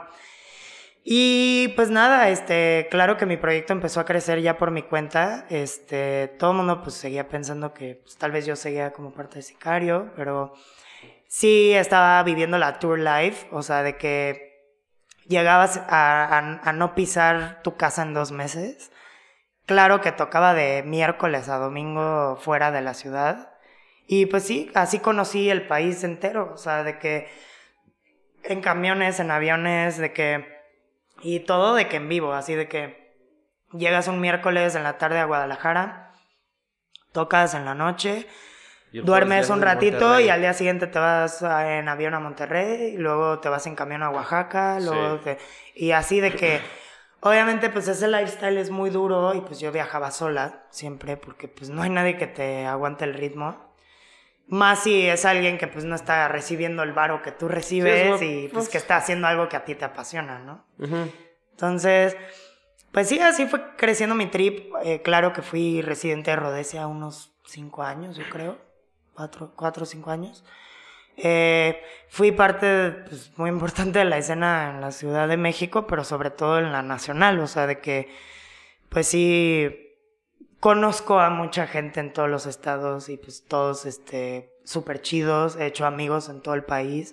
Me encanta México. O sea, yo o sea, a pesar de haber nacido en el Gabacho, pues he tomado la decisión de pues, crear un proyecto y una carrera y un lifestyle Para aquí. acá y para la banda de acá. y Sí, para porque pues me, me gusta la gente con la que trabajo, me gusta el trato que tengo, me gusta las oportunidades que hay, me gusta pues además aportar eh, eh, pues, mi conocimiento de pues tal vez de, un- de una cultura europea que pues toda mi familia pues es de Holanda y así, pues me gusta compartir eso, ¿no? Y, y, pues claro que en ese entonces cuando era más joven pues se me hacía incluso aburrido como irme a Estados Unidos o a Holanda como a tocar lo que todos allá Lo que todo conocen. el mundo topa, Ajá. ¿no? O sea- Y incluso aquí pues conocí cosas nuevas, lo cual también incluyo en mis sets y lo que me encanta. Y pues me encanta, me o sea, yo realmente pues, crecí toda mi vida en México y yo considero que, digo, sí tengo la nacionalidad de acá, pero pues yo sí me considero 100% mexicana, o sea, de que es un país que me educó, un país que me vio crecer, que me amamantó, que... Y pues que, que me educó hasta la fecha, o sea, ya sea en la calle o en los institutos o lo que sea, pero pues de cierta forma es el país que me crió y pues yo llevo, te, te digo, si tengo 25 años, pues llevo 22 en México, o sea, toda la vida. Entonces, pues sí es, eh, aún así, este, todo trae sus dificultades. Eh, sí creo que estamos viviendo, bueno, a- ahorita, ¿qué día es? Como 26 de abril o algo así. 26 de abril. 26 de abril, pues estamos a- hoy en día lidiando con lo de la muerte de Devani. Este, pues soy mujer, soy feminista también y claro que pues apoyo, aunque no existiera un movimiento ni un nombre para llamarle al apoyo entre mujeres, pues claro que es algo que admiro y respeto y del que orgullosamente formo parte. Y creo que mi reto más cabrón en mi carrera ha sido ser mujer. Este. Sí, pues pueden ver fotos mías. Este. Soy blanca y güera y parezco gringa europea desde que me ves y la gente se me acerca hablándome en inglés. Ajá. Yo hablo mejor español que inglés, 100%, como ya lo pueden escuchar. Pero em, sí el hecho de ser mujer, eh, como te comentaba cuando quería dedicarme al fútbol, por ejemplo, ¿no? Sí. Claro que yo lo veía en primera instancia como, verga, pues mi reto más fuerte va a ser ser mujer y demostrar que puedo hacer lo mismo o mejor que un hombre, ¿no? Y pues cosa que yo no percibía tanto en la música, pero ya que me tocó vivirlo, pues sí existe, existe ese como desprecio, despecho, como... Y, y- y, o sea, ahorita gracias a que el movimiento feminista es más fuerte que antes, eh, porque estamos hablando que yo llevo ya formalmente siendo DJ 10 años. Pues en el 2012 no estamos hablando de un movimiento igual de serio que en el 2022. Sí, no, que era más, que ni siquiera tal vez existía. No, no existía, o sea, incluso yo en esos años fui abusada y ni siquiera mis propias amigas me lo creían. Sí, sí, sí. O sea, que estas figuras. Y hoy en día, eran- ya que ventilé mi abuso, pues claro que tengo el apoyo de esas chavas que no me creyeron en su momento, como de toda la nación, siento, ¿no? Entonces, eh, sí es, híjole, es, es un tema. O sea, incluso te estoy hablando de que 2014, cuando yo ya estaba en la Ciudad de México, ya siendo medio topada por la escena, pues sí me decían, no te puedes vestir de hombre, tienes que usar como cosas más provocativas para atraer más público, para vender mejor. Incluso antes de dejar la música dos años, pues fue porque la dejé realmente porque me enfermé de la tiroides, tengo hipotiroidismo, este, a los 19 años me la diagnosticaron y subí, o sea, llegué a, pesar casi 100 kilos. Y como mujer joven no es nada fácil. Este, y más como figura pública. Obviamente, pues sí influyó mucho en que yo terminara mi contrato con los lugares donde estaba firmada, porque ya era un constante crítica y reproche de que yo había subido de peso y que cómo se me ocurrió desatender mi imagen pública y cómo me estoy descuidando físicamente cuando en realidad estaba pues luchando con un problema de salud que pues tú dices, ay, la tiroides, vale madres, ¿no? Pero no, el hipotiroidismo te causa depresiones muy fuertes, duermes todo el día porque no tienes energía, comes un chingo, este, tu cuerpo ves cómo empieza a cambiar de un día a otro. O sea, yo en menos de seis meses ya pesaba 30 kilos más y yo era una chavita de 55 kilos. Ujú. A pesar de que mido casi dos metros. güey, güey, güey. Ajá. Pero sí, entonces, claro que me molesté con la música, que pues fue mal canalizado ese enojo. En realidad estaba molesta con la escena, con... Sí. Digo, odio la palabra escena, pero más Pero bien con pues la que sí. industria. Ajá. Y este... Y pues sí, además empecé poco a poco a tener más broncas de salud creadas por el estilo de vida que yo estaba teniendo nocturno, de desvelos, de exigirle a tu cuerpo cosas que ya no pueden. Sí. Este, entonces sí, a la fecha tengo varias broncas de salud crónicas por el lifestyle y pues también el abuso de sustancias, el abuso de alcohol, pues claro que trae consecuencias. Y este, pero pues estoy chido, o sea, siempre he aprendido cómo retomar el cuidado por mí misma. Y pues curiosamente cuando acabé peleada con la industria y con la música por dos años para pues por mi sobrepeso y porque ya no estaba vendiendo igual y porque ya no tenía tantas fechas y todo cuando mejor me estaba yendo, pues me dediqué a meterle a la producción, a encontrar mi sonido, a bajar de peso, a hacer ejercicio, a encontrar qué ejercicio me gustaba hacer. Sí, porque no es como de, ay, güey, voy a hacer Ay, ay, fácil, abdominales sea, diario, no, o sea, digo, hay a, a quien le guste, en mi caso pues me funcionó mucho el yoga para también trabajar pues muchos traumas que viví en mi carrera, justo por el machismo y por las diferencias como de género y todo. El bullying y todo lo que recibí siendo pues teniendo sobrepeso y este y pues ahora pues considero que tengo incluso un peso sano, o sea, también pues antes de tener el sobrepeso pues tenía anemia y estaba en depresión. Era, era sub y baja. Ajá, so- y pues es- yo me veía pálida, con ojeras, flaquita, donde llegara. O sea, la gente me topaba así en la universidad, de que pensaban que yo era dealer incluso, porque me veía bien cadavérica, ¿no? Y pues vas, siempre tienes que topar pared para tener un proceso de introspección. Yo lo tuve a la mala, porque pues junto con eso pues también sufrí un aborto y pues muchas cosas muy difíciles, este que pues también cambiaron la estructura de mi cuerpo, este, cosa que hoy en día pues todavía lucho como aceptar mi cuerpo como físicamente es después de haber estado embarazada, eh, pues sí cambia, pues te crecen las caderas, te salen chichis, te, todo el pedo y Pues tienes que aprender a aceptarte en un ritmo constante, o sea, tienes que saber que el único constante es el cambio y que siempre tienes que reinventarte porque tu proceso va a ser distinto al anterior. Sí. Entonces, en esos dos años sabáticos, por así decirlo, que pues no lo fueron tanto porque fue mucha lucha y esfuerzo físico y... Dos años de hiatus. Sí, de hiatus, ¿no? Como los mangakas. Pero como Kentaro Miura, que en paz descanse. Este, pero sí, eh, pues recuperé mi salud. Este, sí sigo con mis enfermedades crónicas eh, respectivas, como también mi enfermedad de los riñones y todo. Pero también incluso dejé ese tiempo el alcohol, dejé las sustancias, incluso dejé de fumar. Este, me sirvió mucho, estuvo chido. Eh, aprendí a pues, moderar mi consumo porque claro que el nightlife es difícil. Sí. Para moderarte, porque luego ni sabes si estás en la peda o si estás chameando, ¿no? Y eso también hay que saberlo diferenciar.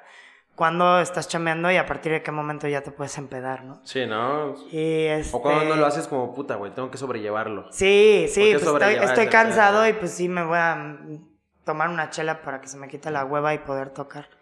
Pero pues sí, eh, encontré mi sonido. Después de estos dos años empiezo mi proyecto ya musical como productor, este, ya oficialmente con un sonido firme. Ya empiezo a sacar mi música en internet, cosa que pues tengo un chingo de música que nadie ha escuchado jamás. Apenas estoy sacando mis rolas. Como todo artista, un chingo de proyectos delatados. Exacto.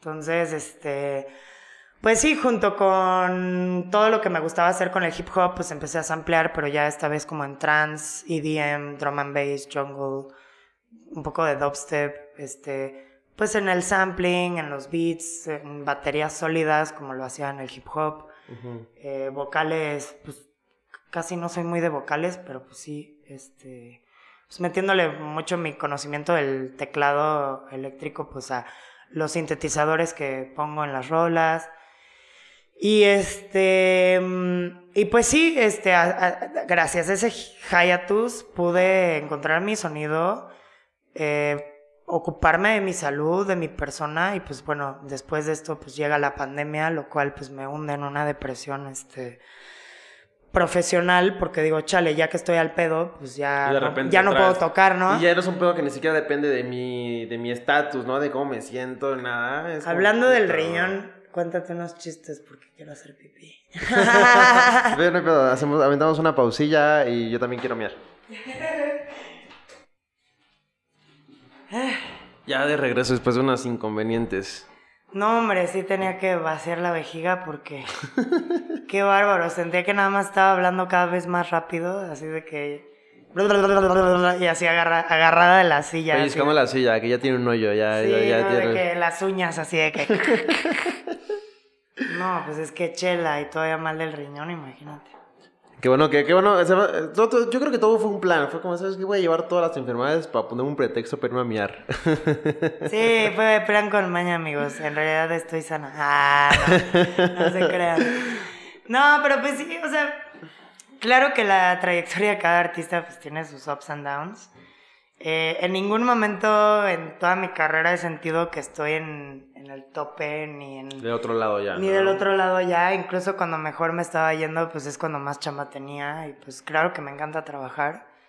Pero solo era como este lifestyle robotizado, como de, ay, me tengo que parar a las 5 a.m. a agarrar un vuelo para tocar en no sé dónde.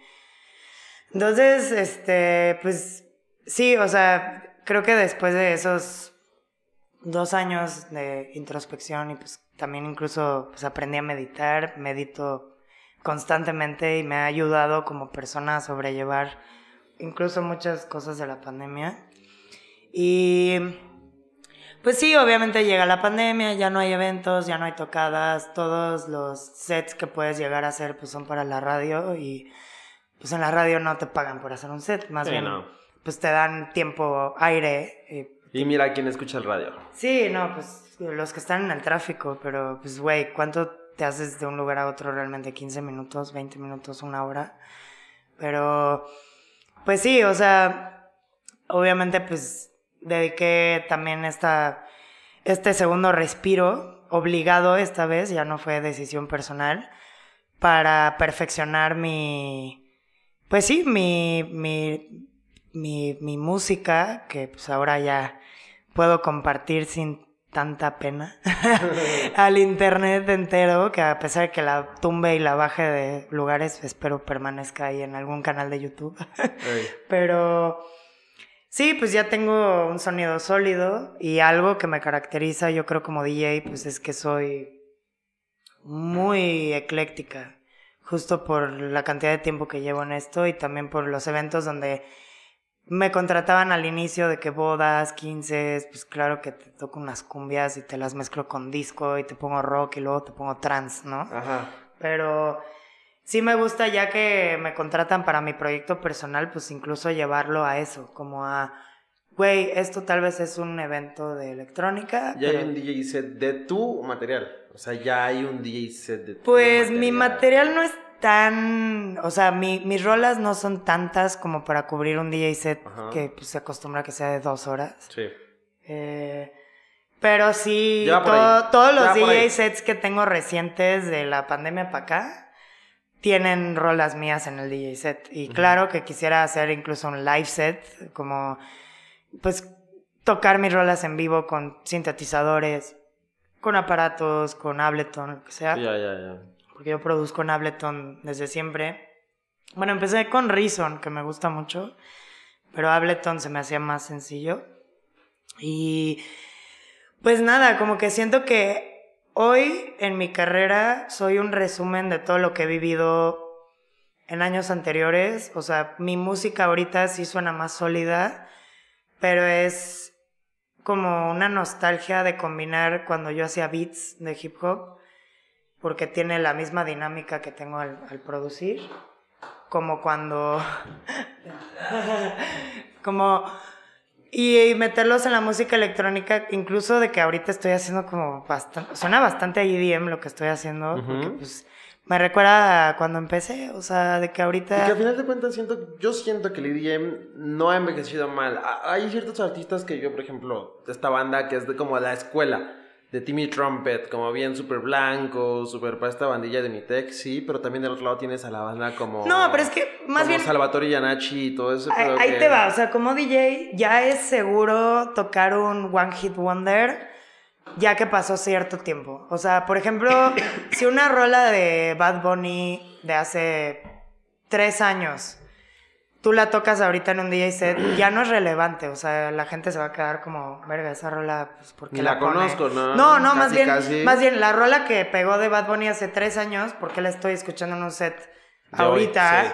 O sea, qué cringe. O sea, Es esta es persona algo- no es algo bien cagado de la pero banda. curiosamente yo que ahorita en mis sets pongo de que Better Off Alone o pongo rolas de Tattoo o meto eh, Infinity 2010 2007 o pongo Hit Leta, güey, o pongo, no sé, de que rolas tranceras del 2009 o algo así. Sí. Es porque ya permitiste que pasara un cierto periodo como para que la gente lo escuche con nostalgia y le recuerde a épocas que ya no estamos viviendo desde hace un buen rato. O sea, no es lo mismo tocar rolas de hace 10 años que pues, hace dos. hace 10 años incluso te podían dar cringe como Sexy Beach de David Guetta, Oh, güey. Rattle, o, o güey, de Ajá. que, ¿sabes? Y incluso ahorita y lo ahorita lo recibes- puedes poner y está cagado. Dices, wow, güey. De que dices, no reír". mames, hoy fui y un DJ tocó la de...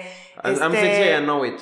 No sé, ajá, I'm sexy and I know it, o, o tocó, no sé, una de, tocó levels de Avicii, o sea, ahorita de que ya puedo poner, Ya puedo poner rolas de Skrillex al cerrar mi Sí. set y ya no me están juzgando. o ¿Sabes sea, en qué me pasó recientemente eso? O sea, yo cuando estaba más clavado en ese pedo como de toda esa escena, pues obviamente uno quiere ser mamón. Uno quiere ser mamón. De que Obvio. sí, güey, es que yo conozco esto y tú no eres, yo soy un pendejo.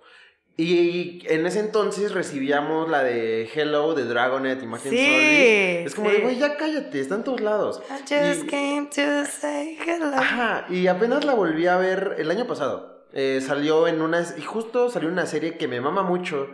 En el final de un capítulo que no esperaba, pero que necesitaba. Y que la escena es muy verga y que está esa rola. La escuché una semana completa. Y de repente cada, cada día, me- o sea, perdía 10 minutos de mi tiempo viendo los comentarios y cada día sumaban más comentarios de realmente odiaba esta rola o hace años no escuchaba esto y por Ted Lasso la estoy repitiendo como Fue idiota. el clásico comentario de YouTube de ¿Quién aquí en 2022? Ajá, sí, sí, sí, sí. Pero eso, o sea, a mí me hizo sentir como mucho corazón de que no fui el único, ¿no? Que mucha banda dice, güey, es que esta rola me cagaba, pero la vi en Ted Lasso y en el momento que, en el contexto que la vi me rompió el puto corazón. Fue como de wow, güey. Sí te voy a decir algo que me he dado cuenta que un factor que vende bien, al menos en la industria de la música, es la nostalgia.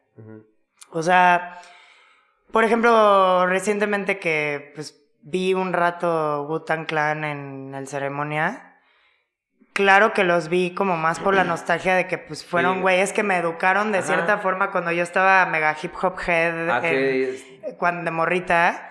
Pero sí, obviamente, digo, ok, me gustó.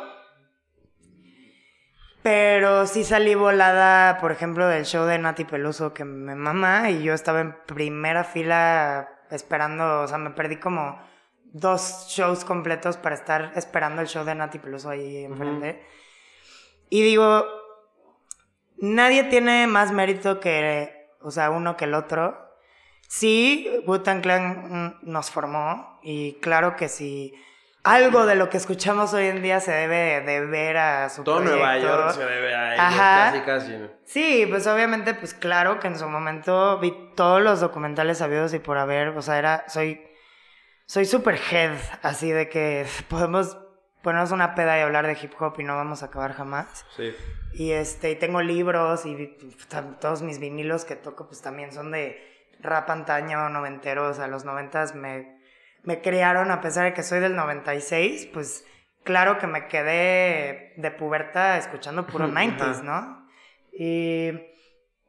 Pero no hay que tampoco cerrarse a lo que viene después, o sea, sí era muy purista yo y era muy cerrada y pues gracias a ciertos amigos que hice en la universidad, este, pues ya me abrí como a proyectos nuevos, al trap, güey, a- de que se gana y cosas así. Sí, que, que, tal vez ahorita. para mí eran pecado escuchar a Zetangana y a mí me mamaba poner Wu-Tang Clan en mis Ajá, sets, o ¿no? cosas tan básicas como por ejemplo banda que ahorita que sí que sí tal vez sí se llenó como de dones el Gutang y que hubiera sido otro año con Slowthai y hubiera sido como y este chango qué no pero Sí, claro, la- misma pero- energía de Slowthai y de ver a que de ver Ajá. a, a- a los Gutang Pero justo creo que gracias a esa apertura musical, o sea, la gente me dice, güey, ¿qué tocas? Y yo les digo, güey, pues música, o sea, suena mamador y todo, Sí. pero, o sea, de que, no, pues, ¿qué, qué te gusta? Y yo, pues, güey, la música, o sea, ya ahorita incluso que te digo que, pues, me maman los corridos tumbados y todo, eh, a pesar de que, pues, me triggereran cosas del pasado, pues, obviamente a mí me gusta la música y aprecio todo el esfuerzo que hay detrás de cada proyecto. Sí, obviamente, pues los gustos, pues cada quien tenemos nuestros gustos y eso no demerita el esfuerzo que está haciendo hoy en día cierto artista que a ti no te gusta. Güey, el hecho de que a ti no te guste un proyecto no quita que esa persona que no te gusta está haciendo un chingo de chamba y esfuerzo y se está como probando a sí mismo día Para con día para llevar su proyecto más allá. O sea, sí, ahorita pues yo como ya fan medio old school de Zetangana, pues claro que ahorita no escucho el madrileño nunca, ajá pero sí puedo admirar todo lo que hay detrás de ese proyecto. O sea, Sí, o sea que, que vi, no- vi el show en vivo y dije, güey, qué chingón que este cabrón se llevó a toda su familia casi casi Ajá. a ponerse pedos en un escenario y Cinco hacer una fiesta. en un mes en, un- en sí, México y hacer una fiesta española en, en- Sí, encima sí, de un escenario. y sin embargo recordamos Porque hay que pagarle a cada uno de esos integrantes. O sea, ese güey incluso pudo haber dividido su varo como estelar para pues, repartirlo entre más gente con que hubiera más gente para su proyecto. De que el, el güey que toca el flamenquito y la morra que canta y luego la otra que baila. Y, y dices, güey, el hecho de que yo no consuma este proyecto y que claro que extraño Puchito y todo el que pedo. Loves y 10 Pero, 15 güey, no, no voy a yo dejar de valorar que, pues, güey, está tratando de llevar su proyecto a algo que lo caracterice más como de dónde es ese güey y eso también requiere un chingo de huevos. O sea, creo que el hecho de que un artista regrese a sus raíces ya que lo logró como artista, pues sí es más fácil y es Sí. económicamente más viable que a la gente consuma tu proyecto de lo que realmente te gusta hacer, ya después de una trayectoria de medio estar haciendo algo que a todo el mundo le gusta. Y que si ese güey quiere, mañana regresa y regresa con Sí. Ahora Sein 2. Sí, exacto, exacto. Pero, y, y, pues, güey, vi 100 mil pasos con, Con, este, Sticky Sticky. Ma, o sea, digo, güey, que, que, o sea, todos estamos en constante cambio. Y ayer estaba viendo una entrevista de Tyler, de Creator, en Converse, que una morra en el foro de preguntas le dice, güey, ¿cómo le hiciste para manejar tan correctamente tu cambio como de persona, ¿no? O sea, tu, tu look, tu concepto, tu proyecto, ¿cómo lograste tan bien llevarlo a una transformación como, pues empresarialmente? Y es como, güey, es que no, no es, no siempre es un truco de la industria. Monetario, como, es. monetario, de que, güey, ahora tú, como nos lo pintan luego en las pelis, ¿no? De que tú, artista pop, vas a hacer tal proyecto. Y sí existen esos casos, como lo vemos, como lo hemos visto con Britney Spears, lo hemos visto, o sea, claro que hay cambios de personalidad planeados para que se haga- adapten más a la industria actual, pero, güey, el único factor real que todos estamos en cambio constante es lo que hace tu proyecto lo más honesto. O sea, yo tal vez hice beats y era hip hopper y tenía incluso otro nombre en mi proyecto, pero pero digo, güey, o sea, eso no me hace menos real porque ahorita estoy haciendo drum and bass. O sea, no me hace víctima de la industria haber cambiado mi proyecto. O sea, yo solo quiero actualizar mi proyecto constantemente y estarme actualizando porque es chamba también escuchar las corrientes nuevas musicales que hay Sí, todo el sí. tiempo. Pero, güey, qué, qué chido llevarlo hasta un punto donde digas, la gente me consume tan ciegamente porque admiran lo que hago y siguen mi proyecto desde hace tanto tiempo. Y no solo una parte de ello. Ajá, que, que ya, pue- ya puedo decir, bueno, ya tengo la libertad de realmente hacer lo que me gusta. Y se vale. O sea, y también puede ser ese artista que siempre hizo lo que le gusta y si lo que le gusta es lo pop y lo del momento, pues también se vale. O sea, no hay que demeritar en ningún momento. ¿Quieres algo? No, está chido. No hay que demeritar en ningún momento el esfuerzo y el trabajo que conlleva cada proyecto. Y es algo que incluso hoy en día ya decidí alzar la voz como con respecto a los medios y cómo me colocan, más bien como no me han colocado este, como parte de la escena actual. Eh, incluso veo como hoy vi una publicación de publicidad mía que anunciando un evento y decía aproximadamente una década siendo parte de la, de la escena local. Y es como, no, más de una década siendo parte de la escena nacional. O sea, n- no, no porque lleves poco tiempo topando mi proyecto quiera decir que yo llevo el mismo tiempo que tú me topas haciendo mis cosas. Sí. O sea, to- todo tiene un... Es un proyecto. O sea, un proyecto implica desde que empiezas hasta que lo terminas. Sí, sí, sí. Y, y justo un proyecto artístico es eso. O sea, no... Tú no vas a empezar a ser artista porque la gente empieza a toparte. Tú ya llevas tiempo haciendo esto y gracias a tu esfuerzo pues llegas a más personas. Pero justo pues ahorita que no, pues que estoy alzando la voz con respecto a los medios, las revistas, las páginas de publicidad en Instagram o en el medio, en blogs o así que comparten eventos futuros y...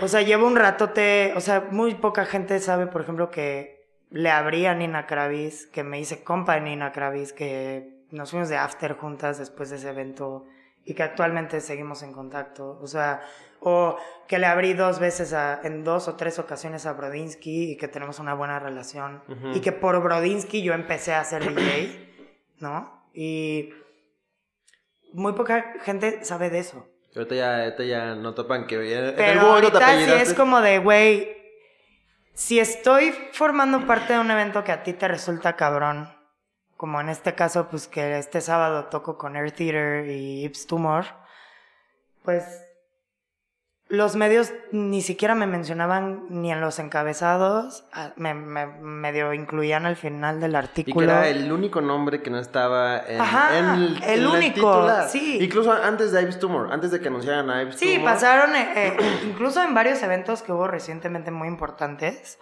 que tocaron artistas chidos y todo. Yo estuve ahí y muchísima gente se quedó hasta ver mi set, porque pues sí toco medio atascado y por eso me ponen al final constantemente, pero está chingón.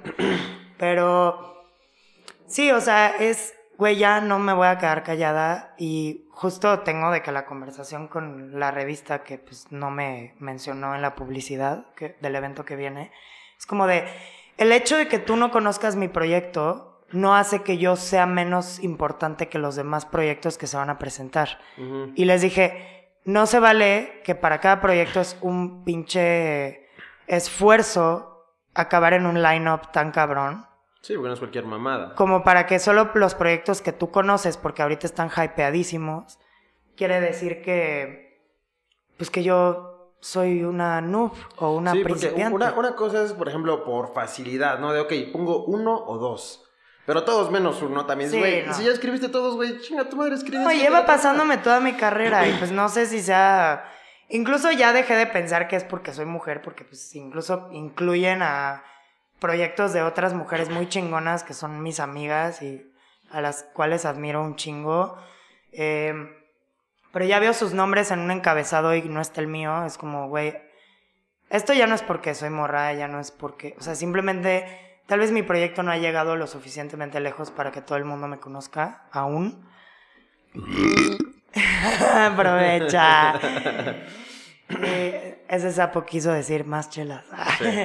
Pero hay que, hay que tomarle la seriedad y el respeto a cada persona que está haciendo lo que le gusta. Este, no porque no lo esté logrando incluso ahorita de que tal vez sea un principiante o algo, ya demerites que en 10 años lo vas a ver colocadísimo y que no se lo merezca. O sea, yo pues sí llevaré ese tiempo haciendo cosas, pero yo empecé a los 14 o un poco antes. Y claro que la gente que ya estaba pesada en ese tiempo no tenía esa edad. Tenían veintitantos, treinta y tantos. Y claro que fue un reto para mí colocarme en una Entre escena de pura gente adulta, ¿no? Y ahorita creo que mi público favorito pues son los chavitos. Estoy como aceptando muchos proyectos como para públicos jóvenes.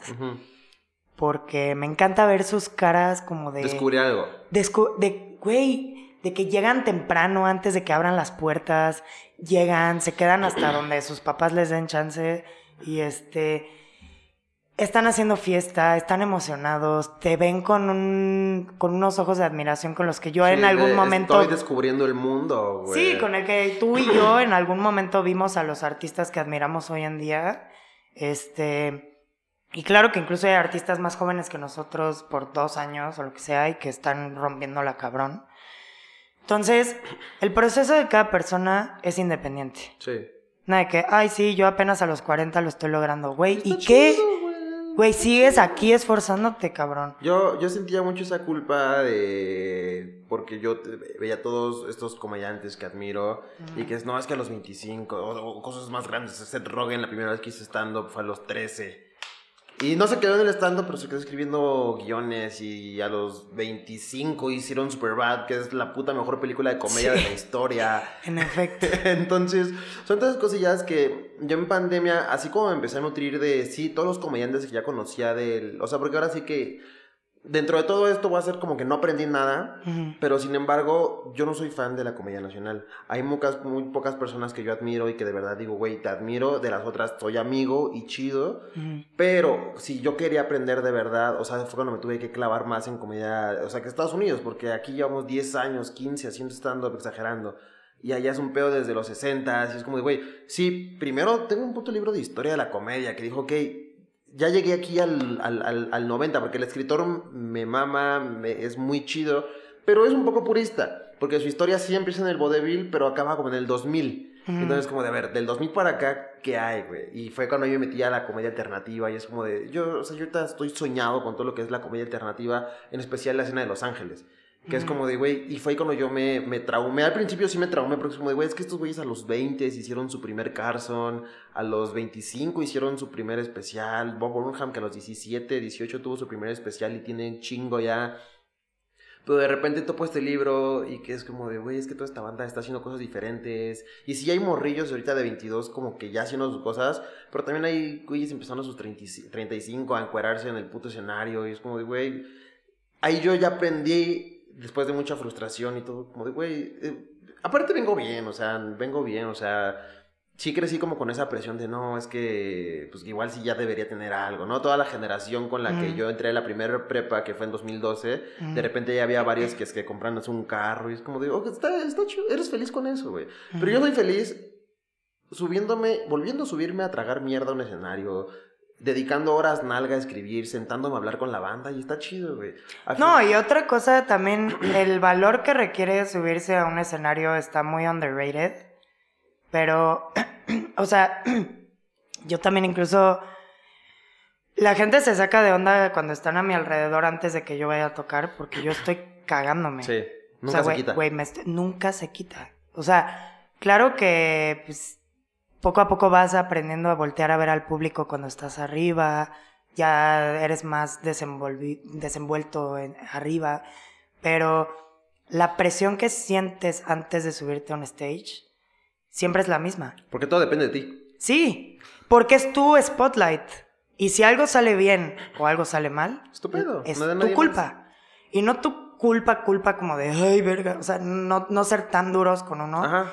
Pero luego la gente no, o sea, critica desde la comodidad de las butacas. Digo, claro que si alguien que me está mirando en, un, en o sea, yo estoy en el escenario y hay alguien capo o alguien que admiro en el público, sí, sí me presenta críticas o consejos, pues los puedo yo decir si los tomo o los dejo. Pero alguien que tiene la comodidad de su butaca, que no tiene un foco en la cara y toda la presión de complacer a un público entero, puede opinar. Es como de, güey, si tú puedes hacerlo mejor que yo ahorita, súbete, güey. Súbete, güey. Súbete. O sea, incluso castrosos que me han pedido back to backs en eventos importantes y todo, digo, bueno, pues al menos tuvo los huevos de subirse a poner dos rolas enfrente de toda esta gente. Y pues se les hace fácil porque ya perdieron medio el miedo o les da emoción poner una rola en el equipo o lo que sea. Pero, güey, ¿qué pedo con esa falta de reconocimiento de que, güey, tú lleves desde el primer momento hasta un chingo de años subiéndote a un escenario constantemente y nadie te da mérito por eso. O sea, son muchas cosas que te atacan en ese preciso momento en el que te acabas de subir, todo está en silencio y todos están esperando algo de ti. Los que no te han escuchado nunca o los, que, llevan siempre escuchándote y no quieren que la cagues, ¿no? Entonces, no es por complacer a los demás ni nada, pero claro que es una comunicación. O sea, el público y el artista se comunican constantemente en los eventos públicos. y siento que, o sea, por ejemplo, así como el DJing y, eh, o sea, me mama toda la forma de comedia, teatro, lo que quieras, pero siento que es lo más cercano a la interacción, porque tienes la respuesta inmediata. O sea, tú como, como, por ejemplo, como escritor no sabes si algo sirve hasta que se produjo y se publicó. Pero como en live comedy y en, y en DJing y teatro y lo que quieras, es la reacción inmediata. Sabes que está mal, sabes que puedes cambiar, sabes que no, y tienes ese feedback inmediato. Creo que es lo más maravilloso porque te curte más en corto, quisiera creer, y te está más propenso a que tú te des cuenta de qué puedes cambiar, qué no, y que tal vez no fue tanto tu culpa, sino el recibimiento. No, pues incluso en el teatro, ¿por qué se considera el monólogo como el tipo de actuación más difícil? Porque no hay algo recíproco, o sea, eres tú contra todos. Y y creo que así como artistas solistas, o sea, ya sea como comediante, como DJ, que pues, digo, hay proyectos que involucran a más personas, pero estás tú solo haciendo tu monólogo para comunicarle cosas o impactarle de cierta forma a tu público. Y claro que recibes respuestas si alguien se ríe de un chiste que viene en tu guion o o si improvisas y la gente se impacta de la misma manera como si estuviera scripted. Sí. O, o, o sea, claro que hay respuestas positivas y negativas y luego somos muy duros como artistas pensando que las negativas fueron más constantes que las positivas, pero eso solo nos impulsa a ser mejores cada vez. Yo creo que cada vez que te subes al escenario, sin antes, o sea, antes de presentar lo que traes, tú ya quieres ser mejor la siguiente vez que te subas. Sí. ¿Sabes? Ya estás pensando cuál es. De que, ¿En qué verga, momento te vas a fijar? si ahorita me voy a subir y se me olvidaron tres líneas de mi script. O ahorita me voy a subir y no encuentro mi OSB. O, verga, olvidé como, ni siquiera pregunté qué equipo voy a usar, Ajá. ¿no? Y claro que la improvisación es mágica, pero sí como profesional tienes que hacerlo cada vez menos. O sea, y que cuando haya la necesidad de improvisar es porque algo estuvo fuera, Fuera de tu control. Pero mientras esté en tu control, tú tienes que prepararte, enfocarte y pues estar en tu pedo y también tener la certeza y la seguridad de que lo que estás haciendo tiene mérito porque lo estás haciendo. Porque no te quedaste en tu casa, cancelaste el gig porque te dolía la panza. O sea, sí, sí, sí. es como, güey, pues ni pedo, vengo de un funeral y voy a tocar es ahorita. chamba, ¿no? güey, sí, es chamba. Y, Y es, es chamba, pero es sueño, pasión. y Es es pasión. sueño, sí. Entonces, sí, pues claro que todos creo que hemos pensado en rendirnos varias, varios puntos de nuestra carrera. Claro que luego todo nos, nos sobre, como que, de que las cosas como que they overwhelm us, o sea, como que nos sobrepasan. Sí. Pero al final de cuentas, eso nos agarra de regreso. Pero eso nos hace humanos. O sea, al final Sí. somos humanos haciendo cosas para humanos. O sea, no. El hecho de que tú lo logres y alcances la fama no te va a convertir en una deidad. Te puede convertir en alguien con suerte. O incluso la gente que tuvo suerte tuvo su grado importante de esfuerzo. Entonces, creo que hay que darle seriedad a todos los proyectos que podamos. Claro que hay que poner énfasis en a mí no me gusta este proyecto, no porque sea malo, sino porque a mí no me llena o no me transmite. Se vale. No todo es para todos, pero eso no te hace malo en lo que haces ni te hace menos importante que los que sí lo están logrando. Entonces, hay que ser constantes, hay que mantenernos enfocados, hay que seguir haciendo lo que nos gusta. Y pues retos siempre va a haber, nada más va a ser qué capacidad ya tendremos para, Para superarlos. Y hacerlos. Exacto. Y wow, con eso, qué verga, qué, qué mejor que haber cerrado con eso. Qué mejor Sí. que haber cerrado con eso. Gracias por venir, Gracias a ti por por, abrirte, por, por, por darme la pausa para poder salir a miar, porque ya me estaba muriendo también. Éramos dos, éramos dos. Pero gracias, gracias por, por venir, por, por, por la plática, por todo. Y realmente era lo que esperaba. Espero que te hayas ha pasado chido. Sí, a huevo que sí. Y- No, y pues gracias por el espacio. Siempre es importante compartir algo. Este, luego los músicos como que estamos callados mucho tiempo porque Sí. todo lo hablamos a través de la música. Sí, y es lindo que la gente nos conozca como personas también. Y este, pues gracias por el espacio. Qué chingón que tengas este espacio para abrirle esa oportunidad a más personas que admiras y que tal vez muchos estamos ansiosos por conocer más de ellos. Y pues, güey, honestamente le deseo todo el éxito a este podcast. Eh, quiero encontrarlo en internet en 15 años y decir, no mames, güey, ahí andábamos. Ahí andaba. Ahí andábamos tú y yo, porque pues Ajá. tú también andas haciendo lo tuyo. También gracias por compartir pues, tus experiencias con las que me empatizo muchísimo. Y este, pues sí, to- todo el éxito a este proyecto y al proyecto de cada uno de los escuchas. Este, decir que no se rindan es muy fácil, pero simplemente manténganse enfocados y pues a darle, porque aquí el único que nos va a sacar adelante es uno mismo, así que pues chingón. Sí, aparte igual quedan como siete años para se acabe el mundo, entonces tienen siete años para cumplir sus sueños, banda. Entonces ya, ya, ya no hay nada, ya, ya no hay futuro que, ya no hay futuro que les tengan que preocupar. Sí. Porque si lo que le lo que le preocupa a la banda es, no, es que ¿qué voy a hacer, pues nada, güey, nos va a cargar la Pues, güey, ya verga". veremos en cinco años. Igual y estás en algo más interesante, más cagado que te llena más. Hoy, güey, pues- la tierra se parte y ya, güey. Pero pues a- hoy en día no quiere decir que lo que estás haciendo No, ahorita ajá, esté no, mal. no, nunca se queden con las ganas, nunca se queden con las ganas, todo chido, todo en orden. Háganlo todo, la vida es un chingo de tiempo, aunque pase rápido y vivamos no sabemos cuánto, pues güey, hay que vivir diario como si fuera el último día. Ahora, ahora sí que diría el 2012, YOLO. Sí. YOLO. YOLO swag, hashtag. sí, gracias, mi George. Bandilla, gracias a Trash Talk. Bandilla, gracias por venir, gracias por escucharnos. ¿De dónde te puede buscar la banda que no te conoce? Arroba Danica Van. Ay, está. Danica es con K, es como Danica A- V-A-N. Danica Van en Instagram. Van der Linden, pues ya lo verán escrito ahí en Sí, algún va a, lado. estar, va a estar en la portada, en todos lados. Y Van der Linden en Spotify, en SoundCloud, en Bandcamp, en Mixcloud, en donde quieran, ahí estoy en todos lados acechando. A huevo. That's nice. Entonces, pues bandilla, gracias. Eh, nos vemos la siguiente semana, nos escuchamos la siguiente semana. Y nada. Adiós. Adiós.